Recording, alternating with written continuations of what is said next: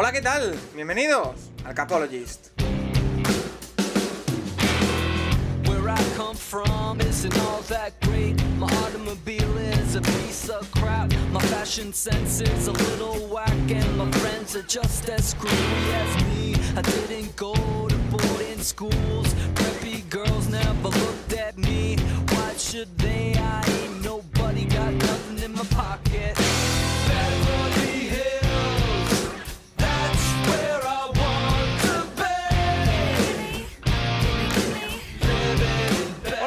Bienvenidos al Capologist una vez más en una semana muy muy especial. Ya sabes, el programa sobre NFL más interactivo en plena semana del draft, que es una semana que nos llena de alegría, que nos llena de ilusión, que también llena de ilusión a todos los equipos de, la NFL y a sus aficionados y por ende este es el último programa habitual, porque tenemos el resto de programas camino al draft que vamos a hacer antes de la ceremonia. Una ceremonia que vuelvo a recordar una semana más, vamos a dar en directo todos y cada uno de los minutos en los que se esté eligiendo jugador. Comenzando por la noche del jueves al viernes en España, una de la mañana, una hora antes de que comience. Vamos a, comenzar a hacer esa previa y a contar un poco lo que va a ser un draft apasionante que tiene muchas cosas que comentar. Y un draft en el que hoy nos vamos a centrar haciendo nuestro último y definitivo mock draft. Ese va a ser el tema de la, de la semana. Vamos a intentar eh, pronosticar qué es lo que creemos que va a pasar en esa primera ronda del draft. Y a partir de ahí, pues eh, resolveremos también vuestras preguntas, hablaremos de todo lo que está pasando, que también hay otros temas más allá del draft que merece la pena eh, conversar y, y debatir. Y lo haremos como siempre en este podcast. Un podcast que ya sabéis que está patrocinado por Stripes.es, la agencia de viajes que te lleva a ver todo el deporte norteamericano a Estados Unidos, con dos viajes principalmente a los que ya te puedes apuntar, en los que ya te puedes inscribir para estar en el, en el sitio, en el place to be, la próxima temporada. Uno en la costa este, uno de los viajes, Toronto, Buffalo, Boston, es el itinerario eh, para ver diferentes deportes norteamericanos, entre ellos la NFL, y otro, el que a mí personalmente me hace más ilusión, que es un viaje Chicago, Green Bay y Cleveland. Esos son los dos viajes que tiene planteado Stripes.es lo podéis encontrar en arroba tripsespana también en Twitter, en todas las redes sociales para ver un poquito eh, cómo funcionan y también, ya si te quieres ir un paso más allá, viaje a la Super Bowl 2024, febrero del 24, en Las Vegas. Stripes.es lo podéis encontrar eh, todo, también en arroba tripsespana. Y ojo, porque no es por meter mucha publicidad aquí, pero hoy tenemos nuevo patrocinador. Eh, Rafa Cervera, arroba Rafa Cervera 22 en Twitter. ¿Qué tal? Muy buenas. Pues muy bien, Paco, eh, una semana expectante, ¿eh? sin lugar a dudas. Líderes de nuevo, ¿no? Una semana más en, eh, en iVoox, ¿verdad? En, en- en Sí. podcast de fútbol americano. Tercera O sea, semana consecutiva, sí. contentos, expectantes y bueno, más con este acuerdo con Jarro Café que, que preguntaban, decían que no está mal que te den la gente dinero cuando haces esfuerzo y tal. Bueno, en realidad no es un acuerdo de dinero, yo creo que es un acuerdo que ya iremos comentando que beneficiará mucho, mucho, mucho a los seguidores de- del Capologist y mucho también a los que les gusten las hamburguesas. Sí, eh, es un podcast, eh, es un acuerdo, perdón, con Hard Rock Café Barcelona, con ese eh, maravilloso local ubicado en Plaza Cataluña 21. Y lo primero que vamos a hacer, que ya está en nuestro Twitter activa, es regalar dos camisetas de Hard Rock, las típicas que todo el mundo quiere, pues regalamos dos. Eh, os tenéis que meter y solo tenéis que seguirnos, dar retweet y seguirnos en, en Twitch, que ahí así os informáis de cuando hacemos el, el directo de- del draft. Y yo lo que voy a hacer, Rafa, si a ti te parece bien, es hacer una premiere, aquí ahora en este momento. A mí me Es parece perfecto, Paco. La premiere de la cuña que vamos a tener con Hard Rock, que además, por cierto, va a patrocinar eh, no solo el proyecto en general, apareciendo con esta cuña, sino también va a ser patrocinador principal de la intrahistoria. Que Santi Cervera está muy contento eh, porque puede ser que se lleve una camiseta él también, pero bueno, ya, ya lo veremos. Y Eh, en la cuña quizás se conoce alguna voz, ¿no? yo creo que sí, yo creo que sí. A ver, vamos a ver, vamos a ver si los oyentes están pendientes, a ver si pueden reconocer alguna voz. La pongo y a ver si os gusta, ¿eh? que si no os gusta también la podemos cambiar, pero bueno, es esta. La leyenda es cierta. Hard Rock Café Barcelona ofrece la auténtica comida americana en plena Plaza Cataluña. Ven y disfruta de una experiencia única entre piezas originales de verdaderas estrellas de la música. Hard Rock Barcelona, patrocinador oficial del Capolo.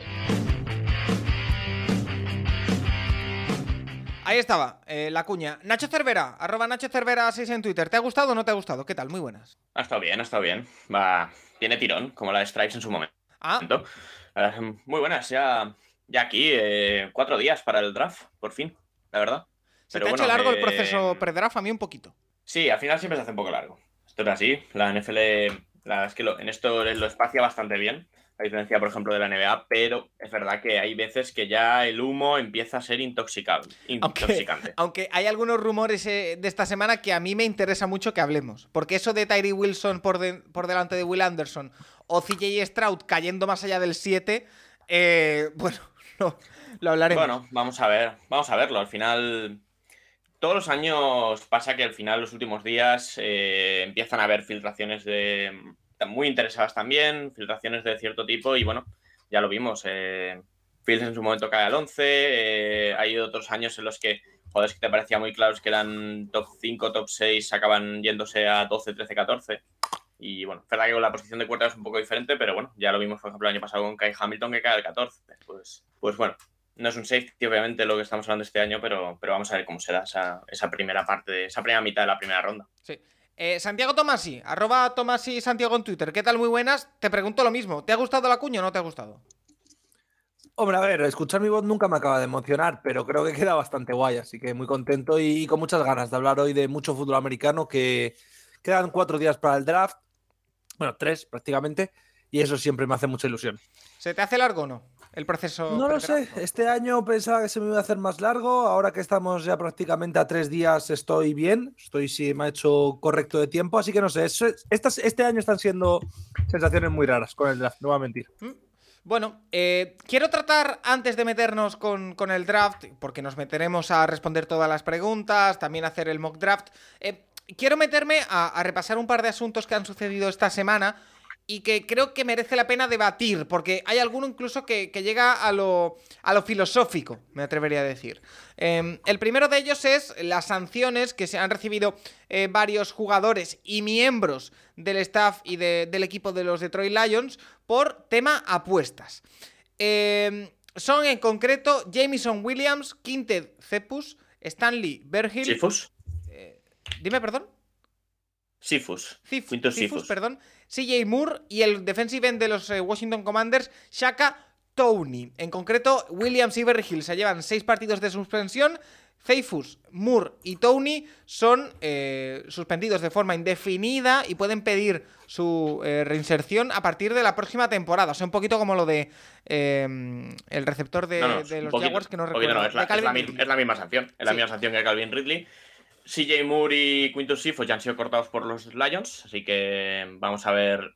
Yo creo que no los vamos a volver a ver por la NFL, pero, pero bueno, eh, situación complicada. Situación complicada porque entiendo mucho el comentario. Yo entiendo mucho el comentario de es que a Watson tal, es que a Watson tal, y estoy de acuerdo en que 11 partidos a Watson, ya lo hablamos el año pasado, era una vergüenza, pero es que la sanción de por el tema de apuestas está, está, explicado en el CBA clarísimamente. O sea, Correcto. tú, tú no puedes hacer ningún tipo de apuesta que implique en la que, en la que haya un partido o haya cualquier tipo relacionado con la NFL. Bueno, es que, Eh, eh, por Nacho, perdóname. Por, mucho eh, que apuestes a, a- a que gana tu equipo, es que me da igual. No, no, pero puedes. según tengo entendido y según he leído, algunos de los jugadores, por no decirte todos, creo que los que tienen seis No, no. partidos de sanción. No, No, no, los que no, tienen eh, seis por eso. partidos. Por Ah, eso, los seis ese es el tema. partidos. Ahí, ahí vamos al tema. Ahí voy a ir yo, ahí vamos- voy a ir yo. Espera que lo No, explico. no, los que no, tienen... no, no, espérate. Venga, Sí. Que tienen una temporada han hecho apuestas, han hecho algún tipo de apuesta relacionada con la NFL. O sea, si, si Moore, Quintus Sifus y, Shaq, y Shaka Tony eh, han hecho algún tipo de apuesta relacionada con eh, algún partido, alguna, pues, alguna apuesta eh, relacionada con la NFL durante la temporada 2022. A Jamison Williams y al otro receptor de, de los Lions, que a mí se, me- se me ha ido el nombre ahora, se les sanciona por realizar apuestas en otras competiciones, ya sea NBA, college, la que sea, UFC, en una instalación de la NFL. Em, para el que le parezca injusto, eh, por otra parte, esto está en el CBA también. Tú en una instalación, un- una persona con un contrato con una franquicia NFL no puede realizar ningún tipo de apuesta en una instalación NFL y no puede realizar una, una- una- apuesta relacionada con la NFL en ningún sitio. Y hay que ser tontísimo, porque es así, para en, la en el único, los únicos dos sitios de la ciudad de Detroit en la que puedes realizar una, no, puedes realizar una apuesta y llevarte una sanción, que son la ciudad deportiva de los Lions y el estadio de los Lions, haz una apuesta de cualquier deporte. Y al final, tú te ves esta historia y lo más normal es que esto haya empezado con. eh, porque también hay gente del staff de los Lions eh, Sí. sancionada por ello. Eh, lo más normal es que esto haya empezado en un miércoles en la ciudad deportiva, ahí en el vestuario, estos hablando. Y oye, le metemos un no sé a que gana no sé quién el combate de la UFC esta semana, no sé qué tal. Y Jameson Williams y el otro le habrán, habrán hecho esto, o en la NBA, o en college a sus universidades, da igual.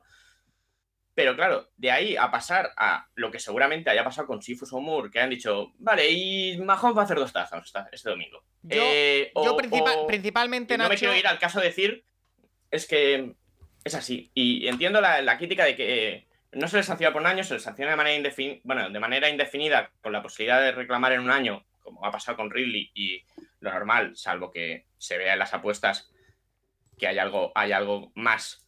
eh, lo normal es que en un momento se les dé la posibilidad de volver, pero es que, lo siento mucho, el caso de Jameson Williams es que hay que ser muy tonto.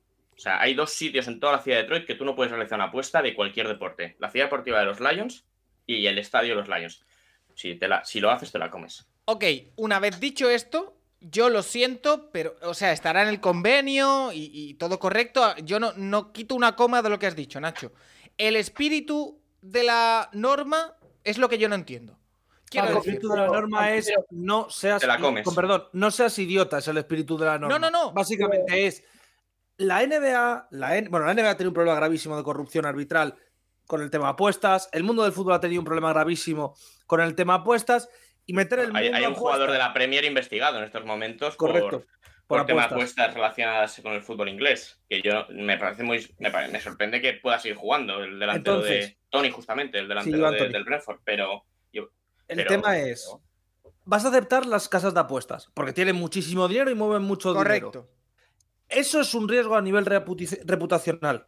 ¿Cómo es la forma más fácil de evitar el riesgo eh, reputacional? Que ningún jugador ni familiar pueda apostar dejando normas clarísimas con ello para impedir que, por ejemplo, salga dentro de cinco años que el árbitro principal del enfrentamiento entre Chiefs y 49ers resultaba que había cobrado 50.000 euros. Es decir, No, Tim pero- Donaghy en el partido entre Lakers y Ya, Kings. pero de- ¿Y déjame, eso lo tienes que déjame- cortar de raíz? Déjame explicar, déjame explicar. Lo que me, no entiendo la norma no es que no puedas apostar en NFL, eso lo entiendo perfectamente y lo comparto y ahí es donde estoy. Lo que no entiendo, o lo que me parece eh, incluso hipócrita, es que no se permita a los jugadores apostar en otras disciplinas dentro de las instalaciones del equipo. ¿Con esto qué quiero decir? Si tú lo que quieres es evitar que los jugadores apuesten en lo que sea, lo prohíbes en todos sitios. No en, en, eh, un paso hacia la izquierda si puedes, un, paso- un paso hacia la derecha Eh, no puedes. Paco, eso es ilegal. Yo- tú al final Bueno, tienes en que un convenio colectivo no, en en una, un convenio situación, colectivo no. en una situación de reunión de, de jugadores, porque al final en un vestuario de la NFL en temporada regular hay 70 personas allí, 70 jugadores más, Sí. más todos los entrenadores que quieras meter, tú lo que tienes que intentar evitar es que se pueda ver una... O sea, se, se pueda hablar del tema ahí. O sea, al final, que en su casa Jameson Williams tirado en el sofá viendo cómo Carry mete triples, diga, va, hoy Carry va a meter 12, ¿Y cuál es Claro, el problema en que- que esa apuesta la haga en el vestuario? Porque luego pasa lo de CJ Moore con Dosifus, que de ahí, de hablar a ta- de hablar a que a ver si hoy, bueno, hablando de Troy, pues Pero que, es que Cunningham va a hacer no sé cuántos puntos, que no sé qué, haya, do- haya, haya algún jugador que, o staff, me da igual, que decida, bueno, vale, Bueno, y hoy pues- y esta semana los Lions van a hacer 280 Pues yardas de entonces, ese jugador que sea tan mm, idiota de apostar al subdeporte cuando específicamente está prohibido, será sancionado. Pero no encuentro, reitero, entiendo por qué se ha sancionado a estos jugadores por apostar algo que no es NFL, pero no lo comparto ni lo comprendo, partiendo de la base de que yo con las apuestas Porque- tengo una opinión eh, que Pero- no estoy muy a pero, favor. Paco, pero O sea, tú trabajas, en, tú trabajas en una empresa relacionada con el fútbol. sí, A ti, o sea, en tu contrato no pone nada relacionado con las apuestas, No. pero si lo pusiera, sí. si lo pusiera y a ti te pillan apostando, te la comes. Pero que no, Y pero no que no tienes, estoy, ningún, que no estoy no tienes ningún eso. motivo. Pero que no estoy hablando pero es que de en el eso. contrato de Jason Williams, Pero, a ver, Sí. que estáis debatiendo El- el- cosas distintas ahora Eso mismo. es. Es decir, Yo estoy hablando del Paco espíritu está de la debatiendo norma. del espíritu de la norma. Pero yo lo que no entiendo de todo esto del espíritu de la norma es: tú vas a trabajar a un sitio. A trabajar, que es el estadio de los Lions, que es el campo de entrenamiento.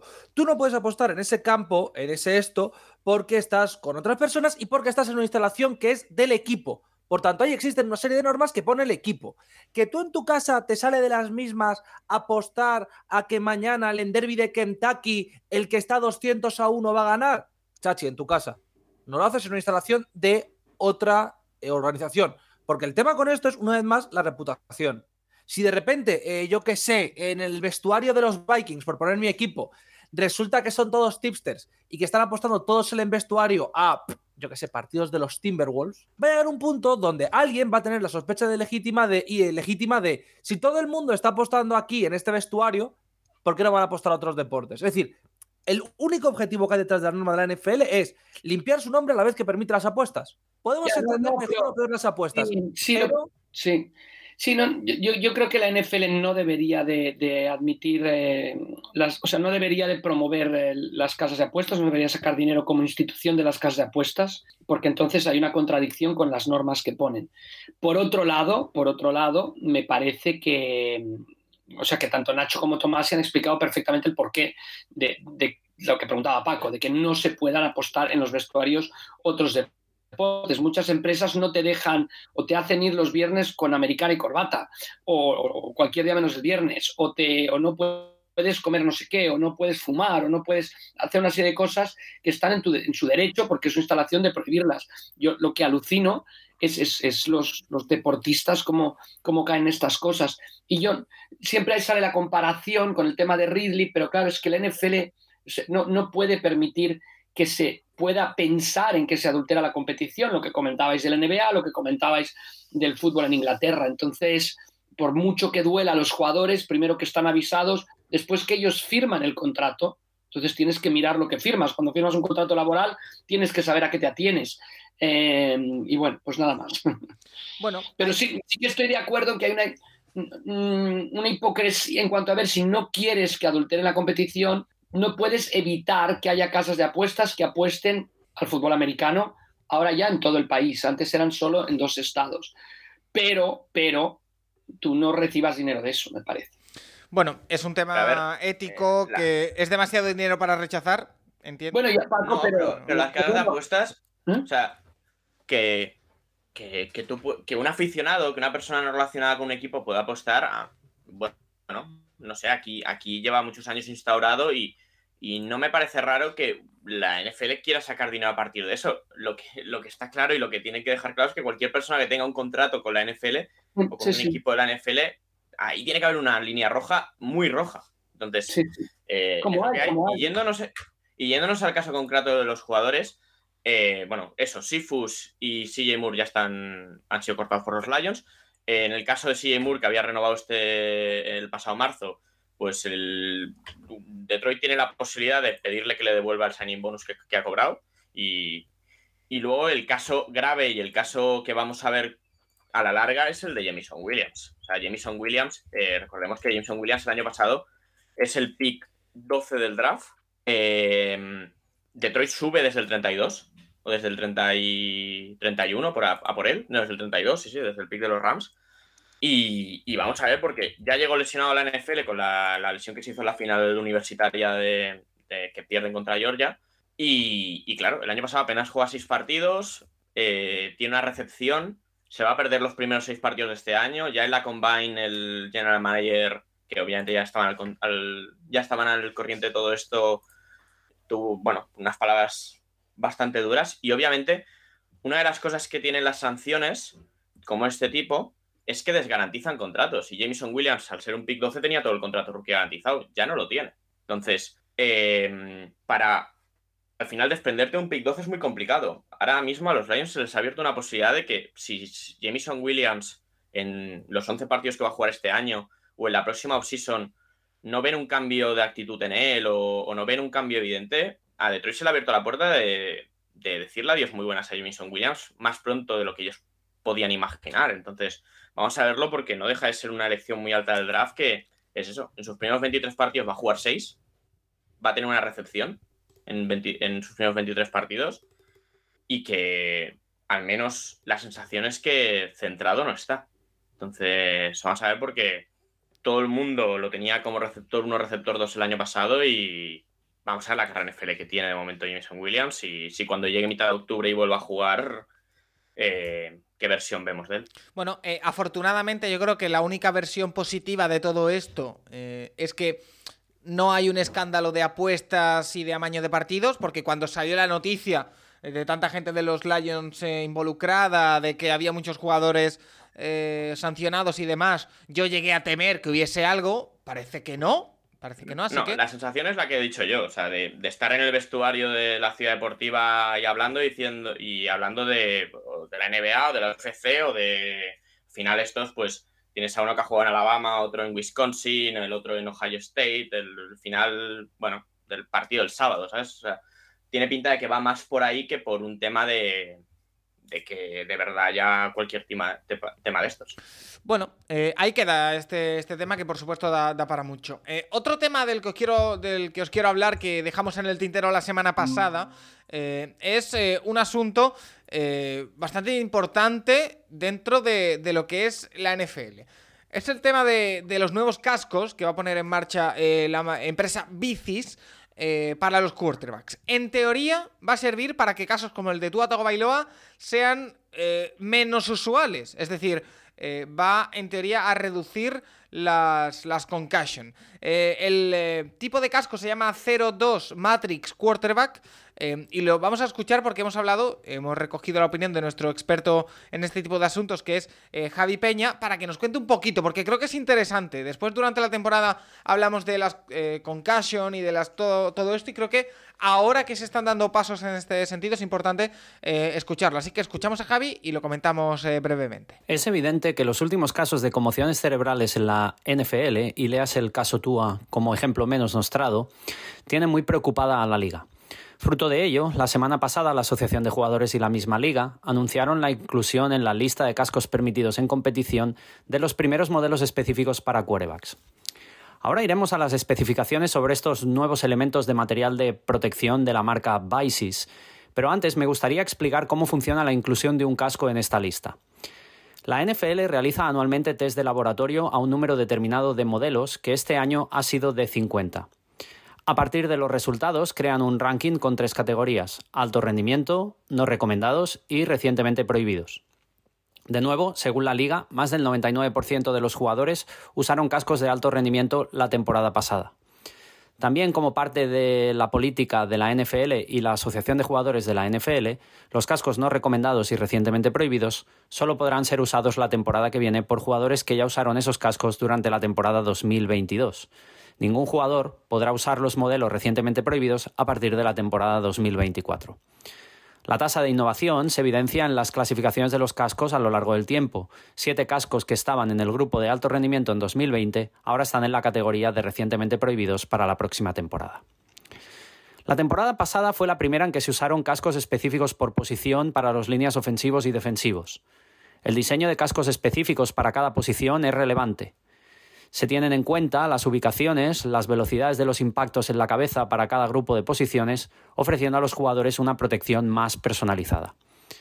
En el caso del casco específico para QBs, se ha tenido en cuenta que la mitad de las conmociones cerebrales en mariscales de campo ocurren cuando sus cascos y cabezas golpean el suelo. Este nuevo casco, teóricamente, reducirá la gravedad de sus impactos específicos porque el modelo clasificado como número uno para esta posición y que ha demostrado un rendimiento un 7% mejor que el segundo clasificado, tiene una capa exterior deformable, lo que significa que cuando recibe un impacto en cualquier lugar, se deformará o básicamente se abollará en ese lugar para absorber mejor esas fuerzas. Con todo, y aunque cualquier avance es bueno para proteger la salud de los deportistas, seguir promoviendo reglas que protejan al quarterback, así como mejorar los procedimientos de detección de conmociones, seguirán siendo herramientas muy relevantes los próximos años, porque el número de estos eventos es posible que no disminuya significativamente en próximas temporadas.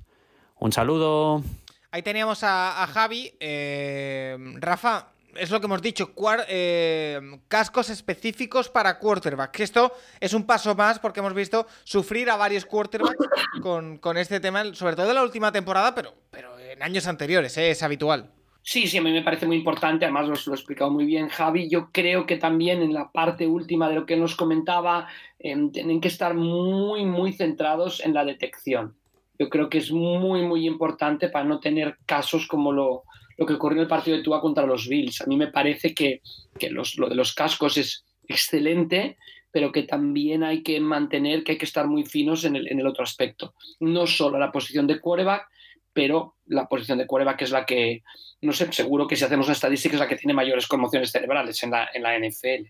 Eh, por cierto, que antes me lo he dejado en el tintero, J. Jesús nos preguntaba por el tema de, los Lions, eh, que le quiero mencionar porque eh, nos ha preguntado por, por ello y se lo agradecemos. Eh, Tomás, sí, algo que quieras añadir, tú que hemos tenido acalorados debates, creo, sobre el tema de, de las concussion y de los quarterbacks y de todo esto, no contigo entre tú y yo, sino en general, en todo el entorno NFL, este tipo de pasos que parecen poca cosa, que parecen eh, cosas nimias, al final poco a poco se hace el camino, se, hace, se van dando. Entiendo que esto es un paso, no te voy a decir clave, pero es importante.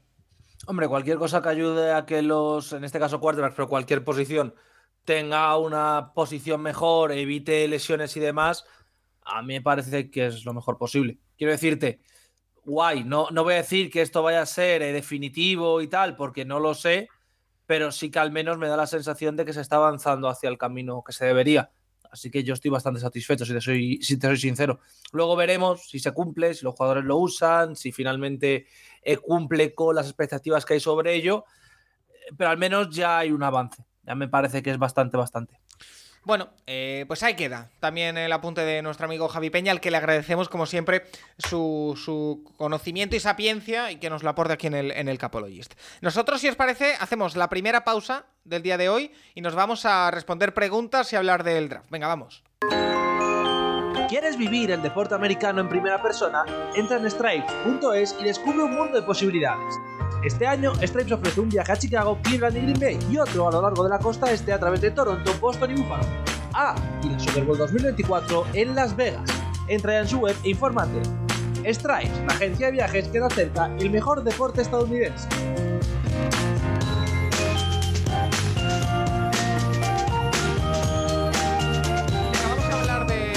Y de vuestras preguntas. La primera la hace Carles Pericot y nos dice que si podríamos recordar los horarios de los días del draft, que dónde se podrá ver y si sirve el Game Pass. Gracias y enhorabuena por, por vuestro trabajo, dice Carles. Gracias. Eh, si me equivoco, me corregís, chicos. Si no me equivoco, en Movistar se da el primer día del draft, que empieza la retransmisión a las 2 de la madrugada, eh, con la gente habitual, con Javi, con Rubén, con Álvaro Rodríguez, y después creo que no dan nada más, ellos. El resto de días se pueden ver, también el primer día, en el Game Pass sin ningún tipo de problema. Sin embargo, yo aquí estoy para ser corporativo del Capologist y os voy a decir que, como ya he dicho en la entradilla, nosotros, twitch.tv barra el Capologist, daremos los tres días al completo. ¿Qué significa los tres días al completo? Que la madrugada del jueves al viernes, la primera ronda empieza a las 2 de la mañana, nosotros empezamos directo a la 1 que el viernes la- el draft, la segunda y tercera ronda comienza, si no me equivoco, a la una de la madrugada. Nosotros comenzaremos a las 12. Y que el sábado, que la- el resto de rondas comienzan a las 6 de la tarde, eh, tengo que hablar con Tomasi, pero empezaremos 6 menos cuarto aproximadamente si empieza a las 6 el, el directo. Eh, eh, aquí repasaremos todo, hablaremos todo, lo tendréis todo en, en formato podcast al día siguiente, en YouTube para el que lo quiera eh, revisitar. Estamos preparando un montón de sorpresas, eh, pero para verlo Sí, por la y- tele, dime Nacho. No, no, eh, para más o menos para ver horarios. El año pasado la primera ronda acabó más o menos a las. Creo que era. Eh, Seis, ¿no? 6.40. ¿Tanto? 6.40. 5, ¿no? 5.40. Sí, a ver, lo veo. Y hora de España, sí. 5.40.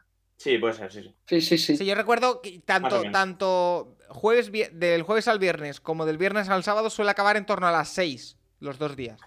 Eh, Y Hay que tener. Nacho, te digo, Paco, ¿no? Un poco la- los fichajes de esta temporada, que me parece que yo creo que el gran punto diferencial que, que ofrece el Capologist es lo que dices, o sea, el tener lo- los tres días cada pick por tercer año consecutivo, siendo el sábado el famoso Tomasi Day, que es cuando Santiago Tomasi nos deslumbra a todos. este año y- más que nunca. ¿eh? Este año más que nunca porque presenta él el directo el sábado. Por eso, por eso, por eso. Y, y luego yo creo que ese es un punto, ¿no? La, la cobertura tan extensa y la otra es la capacidad de análisis, que yo me parece que el, el jueves del año pasado fue una locura.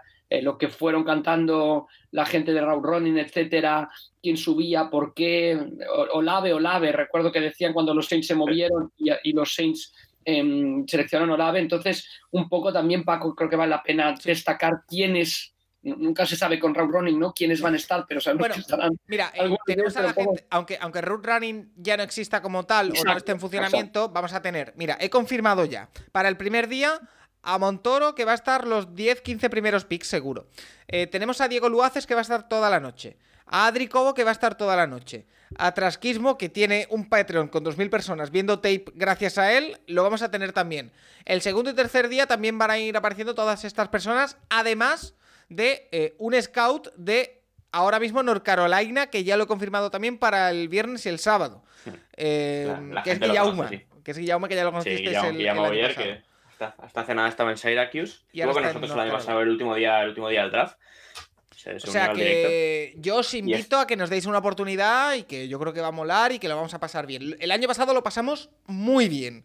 Este Yo, año- yo de verdad no, no es por sacar pecho ni mucho menos, pero me parece, siendo objetivos y la gente puede ver que es un programa que a nivel técnico, a nivel de conocimientos de los jugadores drafteados, de, de los movimientos que pueden hacer y eso está al nivel de cualquier programa del draft top que se pueda ver en Estados Unidos. De verdad, ¿eh? o sea, no, no me parece que estoy exagerando ni nada porque tenemos gente que es, no lo digo por mí, pero que es gente que, que tiene un nivel espectacular de, de conocimiento de estos, de estos jugadores. Y que tendremos y sorteos, tendremos el termómetro de subs, que ya tengo apalabrado lo del café con mayonesa de Rafa si llegamos a X, eh, bueno, todo eso.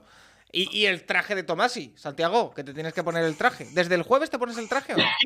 Escúchame, Paco, llevo ya muchos años de draft para que ahora me preguntes que desde cuándo me pongo el traje. Bueno, pero a la gente ya, me saber. ofende, quiero decir. Desde, mañana. Claro, Eh, es decir, desde el jueves a primera hora. Que Vale, no sé cómo lo voy a hacer el sábado, pero bueno, seguramente muera. Pero eso es otro tema Pero- de abril, temperaturas en Madrid de 30 grados, del cual no voy a hablar. Pero es eso, el, el año pasado acabó a las 5.40. Es verdad que este año hay una elección menos, pero el año pasado hubo muchos mismo. traspasos. El año pasado hubo muchos traspasos y cuando hay traspasos va un poquito más rápido la cosa. Pero, pero bueno, vamos a ver a qué hora acaba. Acabará más o menos similar. Sí, yo creo no cuento con acabar antes. Además, tengo una analítica al día siguiente a las 8.50 de la mañana. Así que eh, que alargue, que alargue. Em, No, que alargue no. Verdad, que alargue no. Ojo, ojo hasta qué hora puedes comer antes de la analítica. creo que cuatro horas antes, creo. Por eso, ojo, Pero me lo tengo que plantear. Eh, tenemos más preguntas. Analítica no válida. Y, come- Repetirlo. y comenzamos con el, con el turno con Seahawks Jacks, que nos dice que aparte de Villan Robinson y Gibbs, que qué running backs veis con posibilidades de ser estrellas, o al menos running backs 1 en la NFL. Eh, yo lo que voy a aportar aquí es que mañana, de hecho, y creo que con Tomasi, que me acaban de informar mientras estamos grabando, grabamos con, con Diego Luaces eh, running backs del draft, los mejores. Así que, eh, con tu permiso, Seahawks eh, Jacks, lo dejamos ahí y te respondemos eh, mañana. Eh, Tomasi, me tienes que confirmar si puedes o no, porque me ha dicho aquí... Sí, si me ha preguntado Junior, sí. sí. Vale, No es una clase muy talentosa por arriba. pero O profundo. Bueno, siempre son profundas, pero digamos que había otros años que había mucho más talento en el primer y segundo día de lo que veremos este año. Por otro lado está bien Robinson. Está bien aportado. Eh, siguiente pregunta, nos la hace David Romera y nos dice, este año hay 31 picks en primera ronda, por lo tanto no hay posibilidad de empate. ¿Habrá más jugadores defensivos u ofensivos? Y luego otra duda, ¿cuál ha sido el equipo en toda la historia de la NFL que ha acumulado más primeras rondas en un draft? Gracias. Eh, a ver, posibilidad de empate hay. Quiero decir, puede salir un kicker y ser tres... Claro, puede- alguien puede ganarse un despido en directo. Siempre es bonito que alguien se gane un despido en directo y que no seas tú. Quiero decir, Eh, ¿alguna, bueno. ¿Alguna predicción? Yo me he mirado, el mock interactivo que hicimos salieron 16 de ataque y 15 de defensa. Y Mm. yo en el Big Board que tengo, tengo 17 de ataque en los 31. Yo creo que sí que va a salir alguno más de ataque. Los quarterbacks Yo también empujan, estoy ¿eh? de acuerdo con Nacho, será muy, muy apretado, pero alguno más de ataque. Nacho, ahí Tomás y perdón. debería salir de ataque. Por poco, pero debería salir de ataque. Y, Vale. y enlazando con lo del kicker, el, el récord, o sea, ha habido muchos años, ha habido ciertos drafts con tres selecciones de un mismo equipo, el año pasado los Jets, pero el récord es del año 2000 en el que los Jets escogieron a cuatro jugadores. Wow. Eh, es, Pero el con draft de, es el draft de Brady. Pero siendo los Jets, quiero decir, o que después traspasaron por ese jugador. No, no, siendo No, los no, no, Jets. son, son los Jets. O sea, llegaron, llegaron al draft ya con cuatro elecciones. Eh, porque eh, tenían la propia, que era el 18, que la gastan en Chad Pennington. Y luego, eh, de los. De los eh, con todo el tema Belichick, eh, que Belichick estuvo firmado con los Jets un día, eh, los Jets acabaron ganándole el- la reclamación a los Patriots y los Patriots tuvieron que darle la primera ronda de 2020, de dos- del año 2000, donde tenían también la elección de los Patriots Ah, y luego traspasaron a Kishon Johnson, que es el, el último receptor que el último receptor que ha sido número uno del draft, por dos primeras rondas a Tampa Bay. Entonces tenían cuatro primeras rondas. Escogieron el 12, el 13, el 18 y el eh, perdió la otra, el 27. wow. Buenas elecciones, la verdad. Y, escogieron eh, Sean Ellis, que jugó 11 años en el equipo, bastante buen jugador. Eh, John Abram, que, oye, pasó de los 100 sacks en la NFL, también buen jugador, solo tuvo 6 años en los Jets, eso sí. Y luego Pennington, que no era malo, pero claro, al final su carrera recordada por las lesiones y porque Nick Saban le prefirió por encima de Drew Brees cuando llega a Miami. Y claro, aquello no salió bien. Y luego escogieron un Tyren en el 27, Anthony Beck, que no tuvo buena carrera en NFL es, entrenador en la XFL. O sea, esas fueron las cuatro primeras selecciones. Interesante. Eh, y empezamos con el salseo, porque eh, nos preguntan, tengo dos preguntas diferentes que las voy a unir, ¿vale? Nos pregunta I am Aitor que si creemos que habrá alguna sorpresa en los tres primeros picks y no salgan ni CJ Stroud, Bryce Young o Will Anderson. Y Raúl nos dice que a qué equipo vemos con más posibilidades de hacer un trade down, que si a Texans o a Cardinals. Eh, uno ambas preguntas, porque creo que hay un, un vaso comunicante entre, entre ambas. Eh, en las últimas horas, en los últimos días, están saliendo varios rumores, y hay un par de rumores que a mí me tienen intrigado. El primero es que los Texans, cito textualmente, podrían estar cómodos en ese número 2 no eligiendo un quarterback, que elegirían en el 12 un quarterback, que tú puedes decir aquí, bueno, no estoy de acuerdo, pero vale. Y que además, y que además tendrían por delante, o a lo mejor preferirían elegir a Tyreek Wilson antes que a Will Anderson. Que esto ya me hace pensar todo mal, o sea, todo mal. Ni No, es, es más bonito, es más bonito el último eh, esto que ha salido de Cardinals, que me parece aún más bonito. Y también he llegado a escuchar que los Texans se la pueden jugar con Hendon Hooker. No sé qué he escuchado No. por ahí, una cosa muy loca. No, no, Eh, no, no, eso no va a pasar.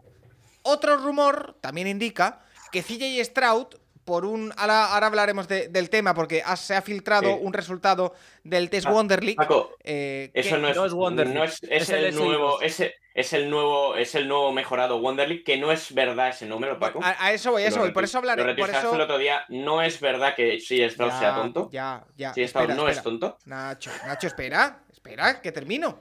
Eh, ahora lo hablaremos en profundidad porque tiene tema, pero que la gente le está dando, incluso acabo de ver un tuit del, del programa de Pat McAfee de hace 20 minutos que están hablando del tema. Eh, Diciendo que es mentira. bueno, pero están hablando, no sé, que, no, yo he leído que hay eh, general managers que no le quieren. Bueno, total, que Bueno, parece claro, que CJ y- Stroud está cayendo. Y que podría yo no quiero a yo que sé, a Elizabeth Olsen, quiero decir, sí, vale, pero Ya. Yo lo que he leído es que los cuatro, los cuatro de los que todo el mundo habla tienen una nota de más de 70. Bueno, En, en el, en el cómputo general de las, de las 8 o 9 pruebas que componen el test. Total, que eh, se filtró que supuestamente en un cómputo de prueba CJ Stroud tenía muy mala nota y que básicamente eh, le faltaba entendimiento y que eso ha hecho, o algunos rumores implican que podría haber caído y que incluso podría no salir ni entre los siete primeros, que los Titans estarían muy interesados en el puesto, creo que tienen número 11. Eh, dicho esto, Ahora, como Justin, como Justin Fields. Sí.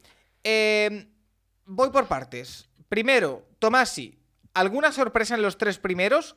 Que no salgan Stroud, Young y Will Anderson. Yo cada vez veo más posible eso, que Stroud caiga. Incluso está sonando. Está sonando Bill Levis en el 2. Está sonando eh, Tyree Wilson. El 2 a mí me da la impresión de que va a dinamitar el draft. O sea, la- el primer día, el número 1 lo ha dicho Nacho fuera de micro. Yo creo que es bastante previsible y no va a haber problema. Va a ser Bryce Young. Eh, el número 2 va a dinamitar el, el draft, me da la impresión. eh, Paco, he tenido una semana muy difícil, tú lo sabes. Sí. Como salga Will Levis en el 2, te quedas sin directo a las. Pues, Vamos una y a media de eh. la mañana. ¿Por qué? Si- Ojo, a ver, ojo, ojo, El, tema sería, sería las 2 y 20, pero eh, el, tema, el tema con Houston ya pasó el año pasado, que es que Houston en este sentido es muy, una franquicia bastante hermética. O sea, el año pasado apenas se fil... O sea, el tema de que salieran con Stingley y Kenyon Green eh, no lo veías en muchos sitios, ¿eh? O sea, es que no es, una, no es una franquicia que te puedas fiar mucho los rumores. Y lo curioso es eso, que la semana pasada aparecía Anderson, ahora dan muy favorito a Levis, que a mí me, no sé, a mí me sorprende un poco, pero dan muy favorito a Levis para el 2. Dan, dan más favorito a Wilson que a Anderson para el 2 y para el 3. O sea, vamos a verlo, pero Nacho, ¿qué harías si Anderson cae al 5? ¿Una fiesta directa? Bueno, es que llevamos toda la obsesión con la, con la coña de que hay que conseguir que Wilson salga antes que Anderson. Y como se complete el meme, ya. Todo para Empezamos acabar escogiendo a Carter, eh, quiero decir. eh, este no, no sé dónde va. No, no. Hombre, si está Yo creo que, yo creo que no.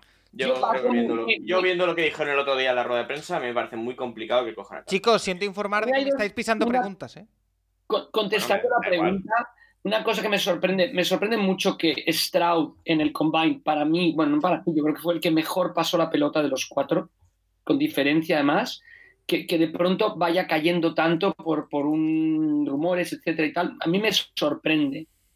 Ahora, yo creo que si Bryce Young es el primer elegido, si va a Panthers, entonces Houston no va a elegir a Stroud y no me, a mí no me extrañaría, o lo más lógico es que optaran por Anderson ahí. Sería lo más Pero- lógico. Pero que Pero eh, no lo, de, sé. lo de esperarse al 12 por el quarterback, para empezar, yo no tengo muy claro que vaya a ninguno de los cuatro. Y es que, de verdad, eh, si te esperas que te va. O no te vale ninguno o te valen los tres. Y a mí no me. Yo no me creo que a Houston le dé igual Levis, Stroud o a Richards. Es que no puede ser. Y, y si no te da igual, no, no dejas, no dejas pasarlos. Es que no. Y si, y si la idea es salir con Hooker, eh, caserío, de verdad. Em, Lo, lo estás diciendo Eh, como si Hooker fuese la peor opción que tienen para elegir ahí. Quiero decir, sí, sí, sí. no, no, no, no la tienen. Es decir, No, entre elegir Hooker- a Hooker en el Yo- 33 A Cooper lo pillas en el Ya, dos. pero. No. n- Al Levis no lo 2 sé, pero porque- O en- no, o en no, tercer. no tiene sentido, no tiene sentido que Hooker sea el segundo jugador elegido del draft. No, no, no. Por Pero que es que el segundo, si el segundo es Si los Levis, Texans quieren a Hooker, lo pueden coger en el 12. si el segundo es Levis, me da absolutamente lo 33, mismo sí, que Hooker salga en el 12, en el No, 33, ya, ya, en el ya, 85, pero- en el pero- 195, además, sí, en el sé- 300. Sé que luego lo vamos a debatir porque tú vas a. centrarnos- un poco en lo que creemos que va a ocurrir, no, no en lo que Claro. nosotros decidiríamos. Pero que es que nadie Sí. puede ser tan cafre de decir, Ojo, "Nah, ojo, Stroud no me gusta, Sí. mejor Levis. Sí que puede, sí que puede, sí que pueden. creo Y Perdón, pero ese tío tiene que estar Bueno, despedido sí, a las dos sí, horas. sí que, sí que pueden. Y eh, a ver, el tema, sé que lo vamos a debatir luego porque tú, tú vas a querer meter a, a Hooker en primera ronda. A mí, y, y lo hemos. lo- eh, el que haya escuchado los programas de receptores con Junior y tal, a mí, viendo el ataque de, Tennessee, mi sensación es que nada de lo que se hace en ese ataque lo puedes llevar a la NFL. Nada, absolutamente nada. Por eso creo que Hayat no va a ser primera ronda y por eso creo que eh, eh, va a haber muchísimas dudas con Hooker. Por la edad, por el proceso de recuperación, porque va a llegar, porque el día que va a ser titular va a tener 26 años y porque tiene que aprender a jugar en un equipo, en una, en una ofensiva NFL. La, ofensiva de Tennessee se parece un huevo a una castaña. Es como lo de Matt Corral el año pasado. O sea, la, la- ofensiva de, de Miss no es, NFL, no es NFL. Y se vio en la pretemporada que Matt Corral iba, pe- iba a pez por la NFL. Y, y a mí es mi sensación con Hooker, que el que se lleva a Hooker no se lleva a un jugador hecho, ni se lleva a un jugador a poner el primer día. Y si no lo pones en el primer día, es que lo vas a poner con 26 años o 27 en la NFL. Entonces a mí me parece muy complicado. Lo cual, si Yendo a la pregunta- la pierna es una carrera de 13 Ce- años. Centremos, centrémonos o- o no- en, la, o en no. la pregunta, Pero bueno, chicos. yendo a, la pregun- yendo a la pregunta, a mí me parece que los Texans van a escoger en el 2, sí o sí. O sea, yo no, no, Houston no va a hacer trade down, va a escoger o quarterback o para en el 2 y que, que, se mueva Cardinal depende mucho de, de lo que haga Houston. Si Houston va a quarterback, yo creo que Arizona coge el 3. Si Houston no va a quarterback, veo muy posible que Arizona baje. Te lo matizo. Sí, Nacho, correcto, Te lo matizo. acuerdo, si el quarterback 2 es Bill Levis, alguien sube al 3. 100%. No, yo creo que no. Yo creo que sí. Bueno, No, no, no, yo creo no, que no. no, Yo creo que no. no, Yo creo que no. no. Yo creo Bueno, igualmente yo te digo que eh, para mí y para la matraca que llevo dando mes y medio, lo mejor que puede pasar es que Levis salga el 2. En plan, para que haya Sí. cuatro quarterbacks en los cinco primeros, lo mejor que puede pasar es Levis en el 2. No. Porque voy a la siguiente pregunta, que medio, la habéis respondido, pero os la lanzo, que es de Pimento Verde, que dice, suponiendo que Texans y Colts se vuelven locos y los cuatro primeros picks fuesen Bryce Young, Anthony Richardson, Will Anderson y Bill Levis, que no me parece tan difícil, eh, ¿cuál de estos tres elegiríais para Seattle? ¿Stroud, Carter o Wilson? Eh, yo Stroud. creo que aquí va Stroud, ¿no, Nacho? A ver, eh, entre Stout y Wilson, yo creo que sería el debate. Eh, sí, yo, yo acabaría cogiendo a Stroud, pero también eh, tengo muchas dudas con el orden. Creo que, creo que va a haber más debate en el caso de que llegue Anderson y, a- y Stroud o Richardson. Ahí sí creo que van a tener, de verdad, debate para largo, para los 10 minutos. Pero, pero es que yo no tengo tan claro que vayan a salir 4 en los 5, Paco. Tú llevas todo el season empeñado en que van a salir 4 en los 5. Y cada vez lo veo más claro. Y, y yo cada vez lo veo menos Yo creo claro. que no. Yo, creo yo, que yo cada vez lo- yo cada vez creo que el cuarto se va al 7, al 8, al 11. O sea, me parece, me parece que al final eh, va a haber cierta cordura porque también te pones a mirar otros equipos y eh, la apuesta de Las Vegas por Garópolo con otro quarterback en el 7 se enti- es que es muy rara. O sea, es asumir que te dura un año sí o sí. Lo en cierta parte es lo mismo con, con Gino en Seattle, pero ya lo has probado en el equipo. O sea, no es llegando de nuevas. Eh, Atlanta, Atlanta está. Atlanta tiene dos cosas: que si escoge un quarterback, ha fichado a Heinicke para ser el 3. No tiene mucho sentido eso. Eh, es que no. O sea, por que- eso yo, yo no tengo tan claro que. Es que si, si el cuarto quarterback llega al 6, suben 24 equipos. Yo no lo tengo tan claro. O sea, creo que Tennessee se puede sentir cómodo esperándose en el 11, por ejemplo. si Porque, el cuarto porque es por el ejemplo, que llega, el que les gusta. Entonces, como, Ten- como ha pasado otros años. o sea, o sea, en- Fields pasa del 5 y no suben 24 equipos al 6, al 7 y al 8, ¿no? Se esperan y al final suben al 11. Bueno, porque pues- por ejemplo, eh, Tennessee, que los rumores también indican, está, está habiendo muchos rumores, para que os hagáis la idea a todos. Eh, parece que Tannehill está en la rampa de salida. Yo no sé si alguien le va a querer. A mí me suena Baltimore y poco más, si se va a la mar. Eh, pero otro nombre que está encima de la mesa para esos equipos que quizá se queden sin su quarterback preferido en primera ronda es el de Trey Lance, que también está en la rampa de salida según se ha sabido en estos días. En la rampa de salida no, no, no diría tanto, diría que se escuchan llamadas por Trey Lance. Eh, nos pregunta Mario Quiroga que si vemos a Trey Lance saliendo en la primera o segunda noche del draft o si creemos que los rumores no tienen fundamento. Y el caso de, en caso de que lo veamos fuera, ¿dónde puede acabar? Paco, ¿puedo aprovechar esta pregunta para trasladarle otra tanto a Nacho como a Tomasi? Eh, mm, el, el tema Lamar, tema Rodgers, ¿puede pasar algo durante el draft? Tomás sí, yo creo Rodgers que sí, me la dice ma- que sí. Rogers sí, Lamar me parece más complicado, mucho más complicado. Y lo de Lance, ¿cómo lo veis? Sí, también.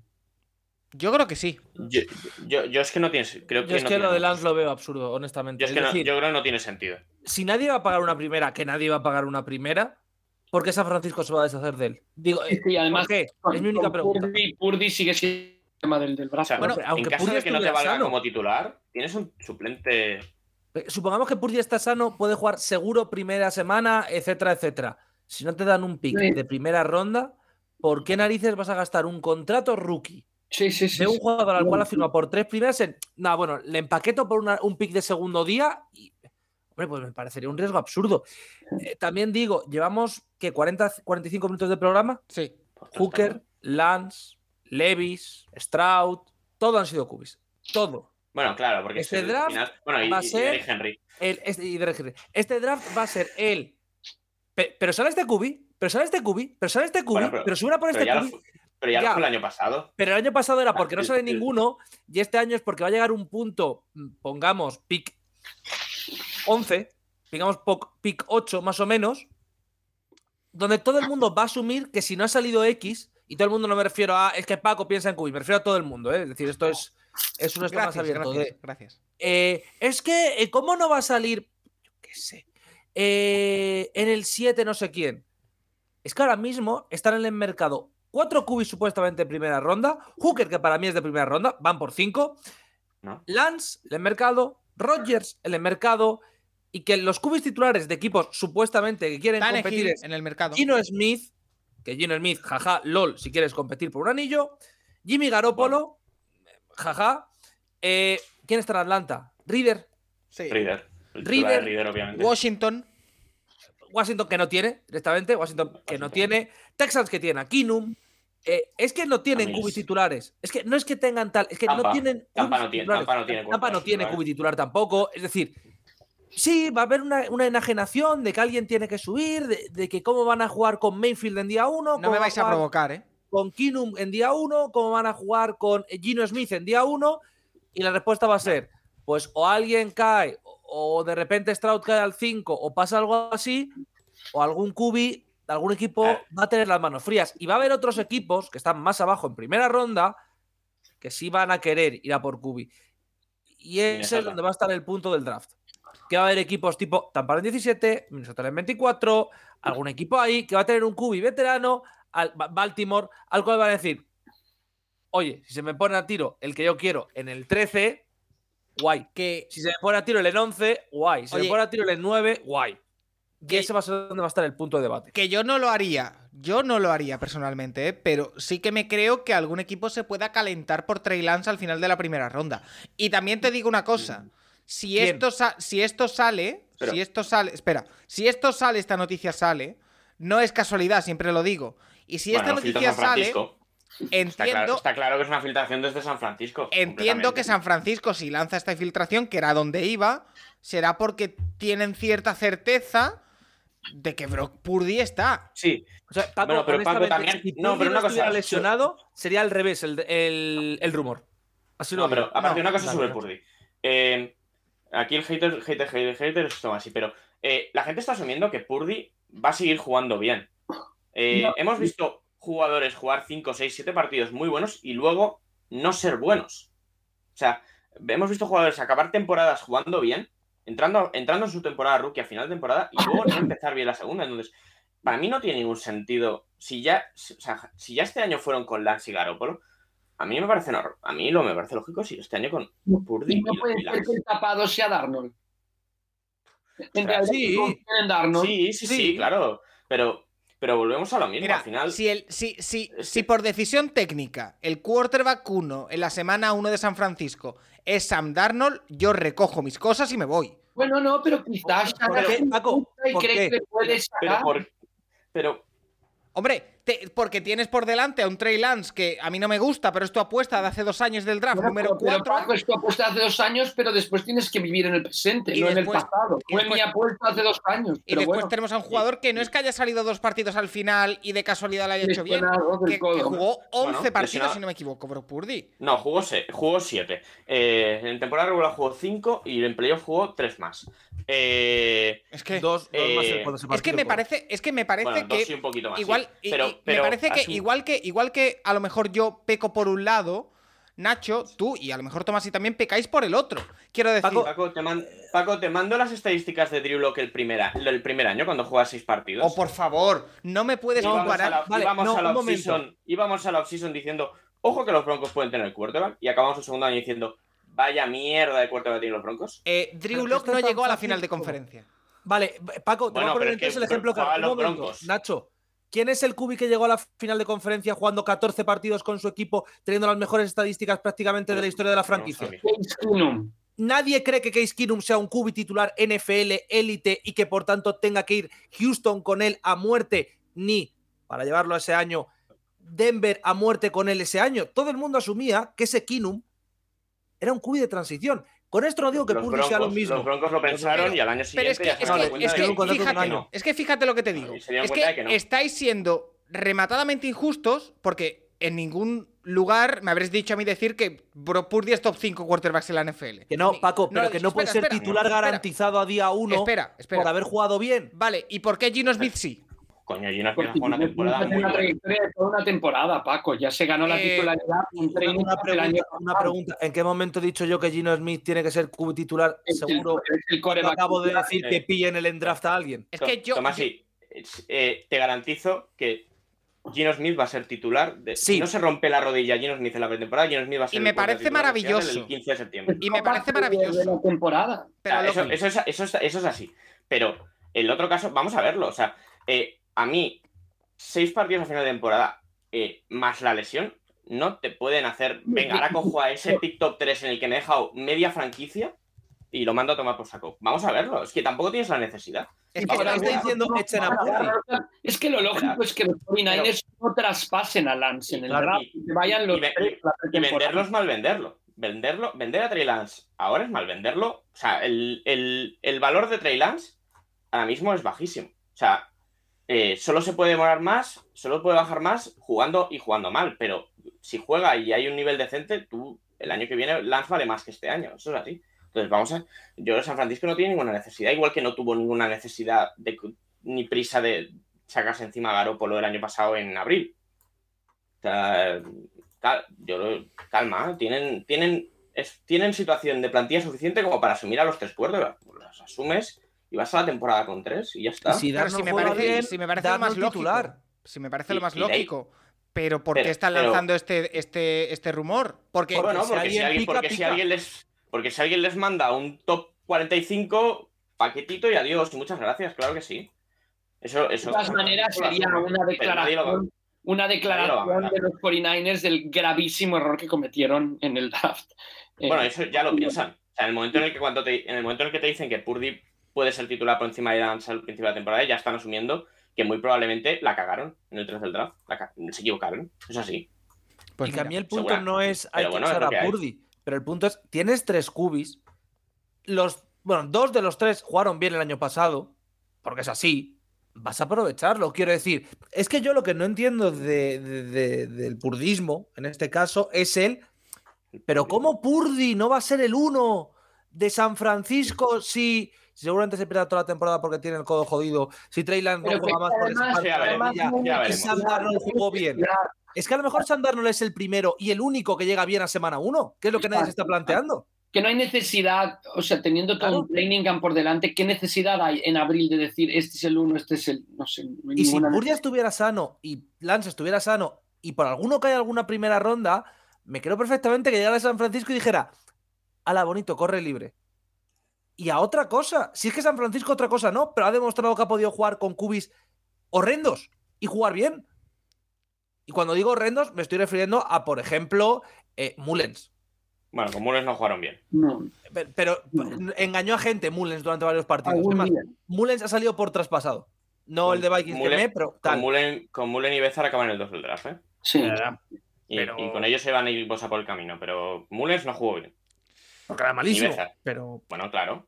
pero que el primer bueno, partido de. Mullens fue en plan de, ojo, cuidado con Mullens, era malísimo. Pero, Pero, pero, bueno, eh, San Francisco tiene la primera elección en el 99. eh, a ver si escogen el 99, si suben o no, pero es en este sentido, de cara al draft, no es el equipo más. No es el equipo para gastar 15 minutos. Sí. Eh, avanzamos de tema. Eh, y entono yo también el mea culpa porque quizá nos estamos pisando un poquito al hablar y vamos a vigilar eso. Porque yo también lo estoy haciendo y al final a lo mejor se puede hacer incómodo en algún momento para, para el oyente. Eh, tengo una pregunta de Daniel Rivas, que es otro tema también caliente. Es lo de CJ Stroud que hemos hablado antes. Ahora lo traigo aquí para explicarlo bien, lo comentamos y, y- y le damos la credibilidad o no. Que, que no tiene credibilidad. Pero bueno, eh, la pregunta que nos hace Daniel Rivas es que estos días han surgido reportes que parecen indicar que CJ Stroud podría caer varios puestos, que qué credibilidad le damos. Y también ha leído que había eh, tenido una puntuación muy mala, en torno a 18 sobre 100, en una prueba cognitiva de toma de decisiones en la Combine, que si podríamos explicar en qué consiste. Eh, básicamente, corregidme si me equivoco, eh, es una prueba antes llamada Wonderlic, ahora llamada S2, si no me equivoco. No, o sea, no, eso es otra prueba. Otra... Vale, bueno, sí, pero el concepto es otra. parecido. Es, es una prueba de un típico psicotécnico, más o menos, ¿vale? Eh, que Sí. se hace a todos Sí, los, es- prospects. Es, es más completa. Al final, el Wonder League Test ya hicimos una prueba, mm, creo que en Twitch hace un par de años. Sí, Eh, sí, o sea, obviamente eh, te mide que conozcas de todo, pero que no te sepas hacer la raíz cuadrada de no sé qué número de, o una ecuación eh, al cubo, eh, tampoco significa que seas tonto. Entonces, esto yo creo que mide bastante mejor eh, y, bastante más desglosado las capacidades en, en todos los, todos los sentidos. vale.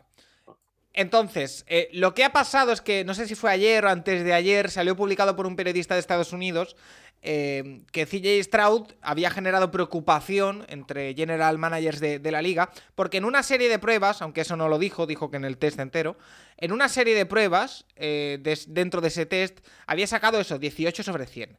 ¿Qué pasa? Eh, Va- Paco, varias una, una cosas. pequeña aclaración sobre Sí. eso. No dijo que sacó 18 sobre 100, dijo que estaba en porcentil 18. Ah, vale. Bueno, 18 sobre 100 es 18%. ¿no? No, no, no, no. No, estar en porcentil percentil. 18 es básicamente que estás en el 18% más bajo de gente que ha sacado nota. Que a lo mejor la Ah, nota vale, media vale, es vale, un vale. 9 y tú has sacado un 6,5. Vale, pues pero eh, entonces lo, lo Correcto, entendí. correcto, correcto. En tono el mea Ah, culpa. perfecto. Pero bueno, igualmente sigue siendo algo bastante grave. Eh, Entonces, el tema es que, uno, los resultados de esos test evidentemente son confidenciales. Dos, que es una información sesgada, porque como digo, eh, se ha descubierto que lo que se ha filtrado es, o se podría haber filtrado, que nos lo creemos o no, es eh, solo una parte del test y está fuera de contexto. Paco, te corto, te corto ahora mismo por algo más importante. Dime. Eh, Ari Meiroff, es decir, My Sports Update. Los Jets y los Packers acaban de llegar a un acuerdo para traspasar a Aaron ¡Eh! Rodgers. ¡Ole! A ver, que lo tengo por delante. Eh, Aaron Rodgers, el pick Oye, número. 13 por el 15. Espera, espera, que nos, nos revientan el, el mock. Ahí la, ahí la madre que me parió. No. Espera, el, el tra- el traspaso completo, dejadme que lo diga. Aaron Rodgers, número 15 del draft. Y una quinta ronda de 2023, el número 170, el de este año, se va a los Jets. Los Packers se quedan el número 13, una segunda ronda de este año, que es el número 42, una sexta ronda de este año, una condicional, eh, una segunda ronda condicional eh, de 2024 que se puede convertir en una primera si R- Rodgers juega el 65%. Aquí dice plays, yo digo snaps. Eh, Sí, sí, claro. así a bote pronto, Nacho. Primera impresión, ¿qué te, qué te parece? Esto de eh, Aaron Rodgers, eh, intercambio de primeras rondas de este año. Eh, y una quinta por una sexta, segunda condicional que puede ser primera. Más o menos lo que dijiste tú. Bueno, era lo esperado. O sea, sí, una, se esperaba una segunda y un pick del año que viene que a ver qué.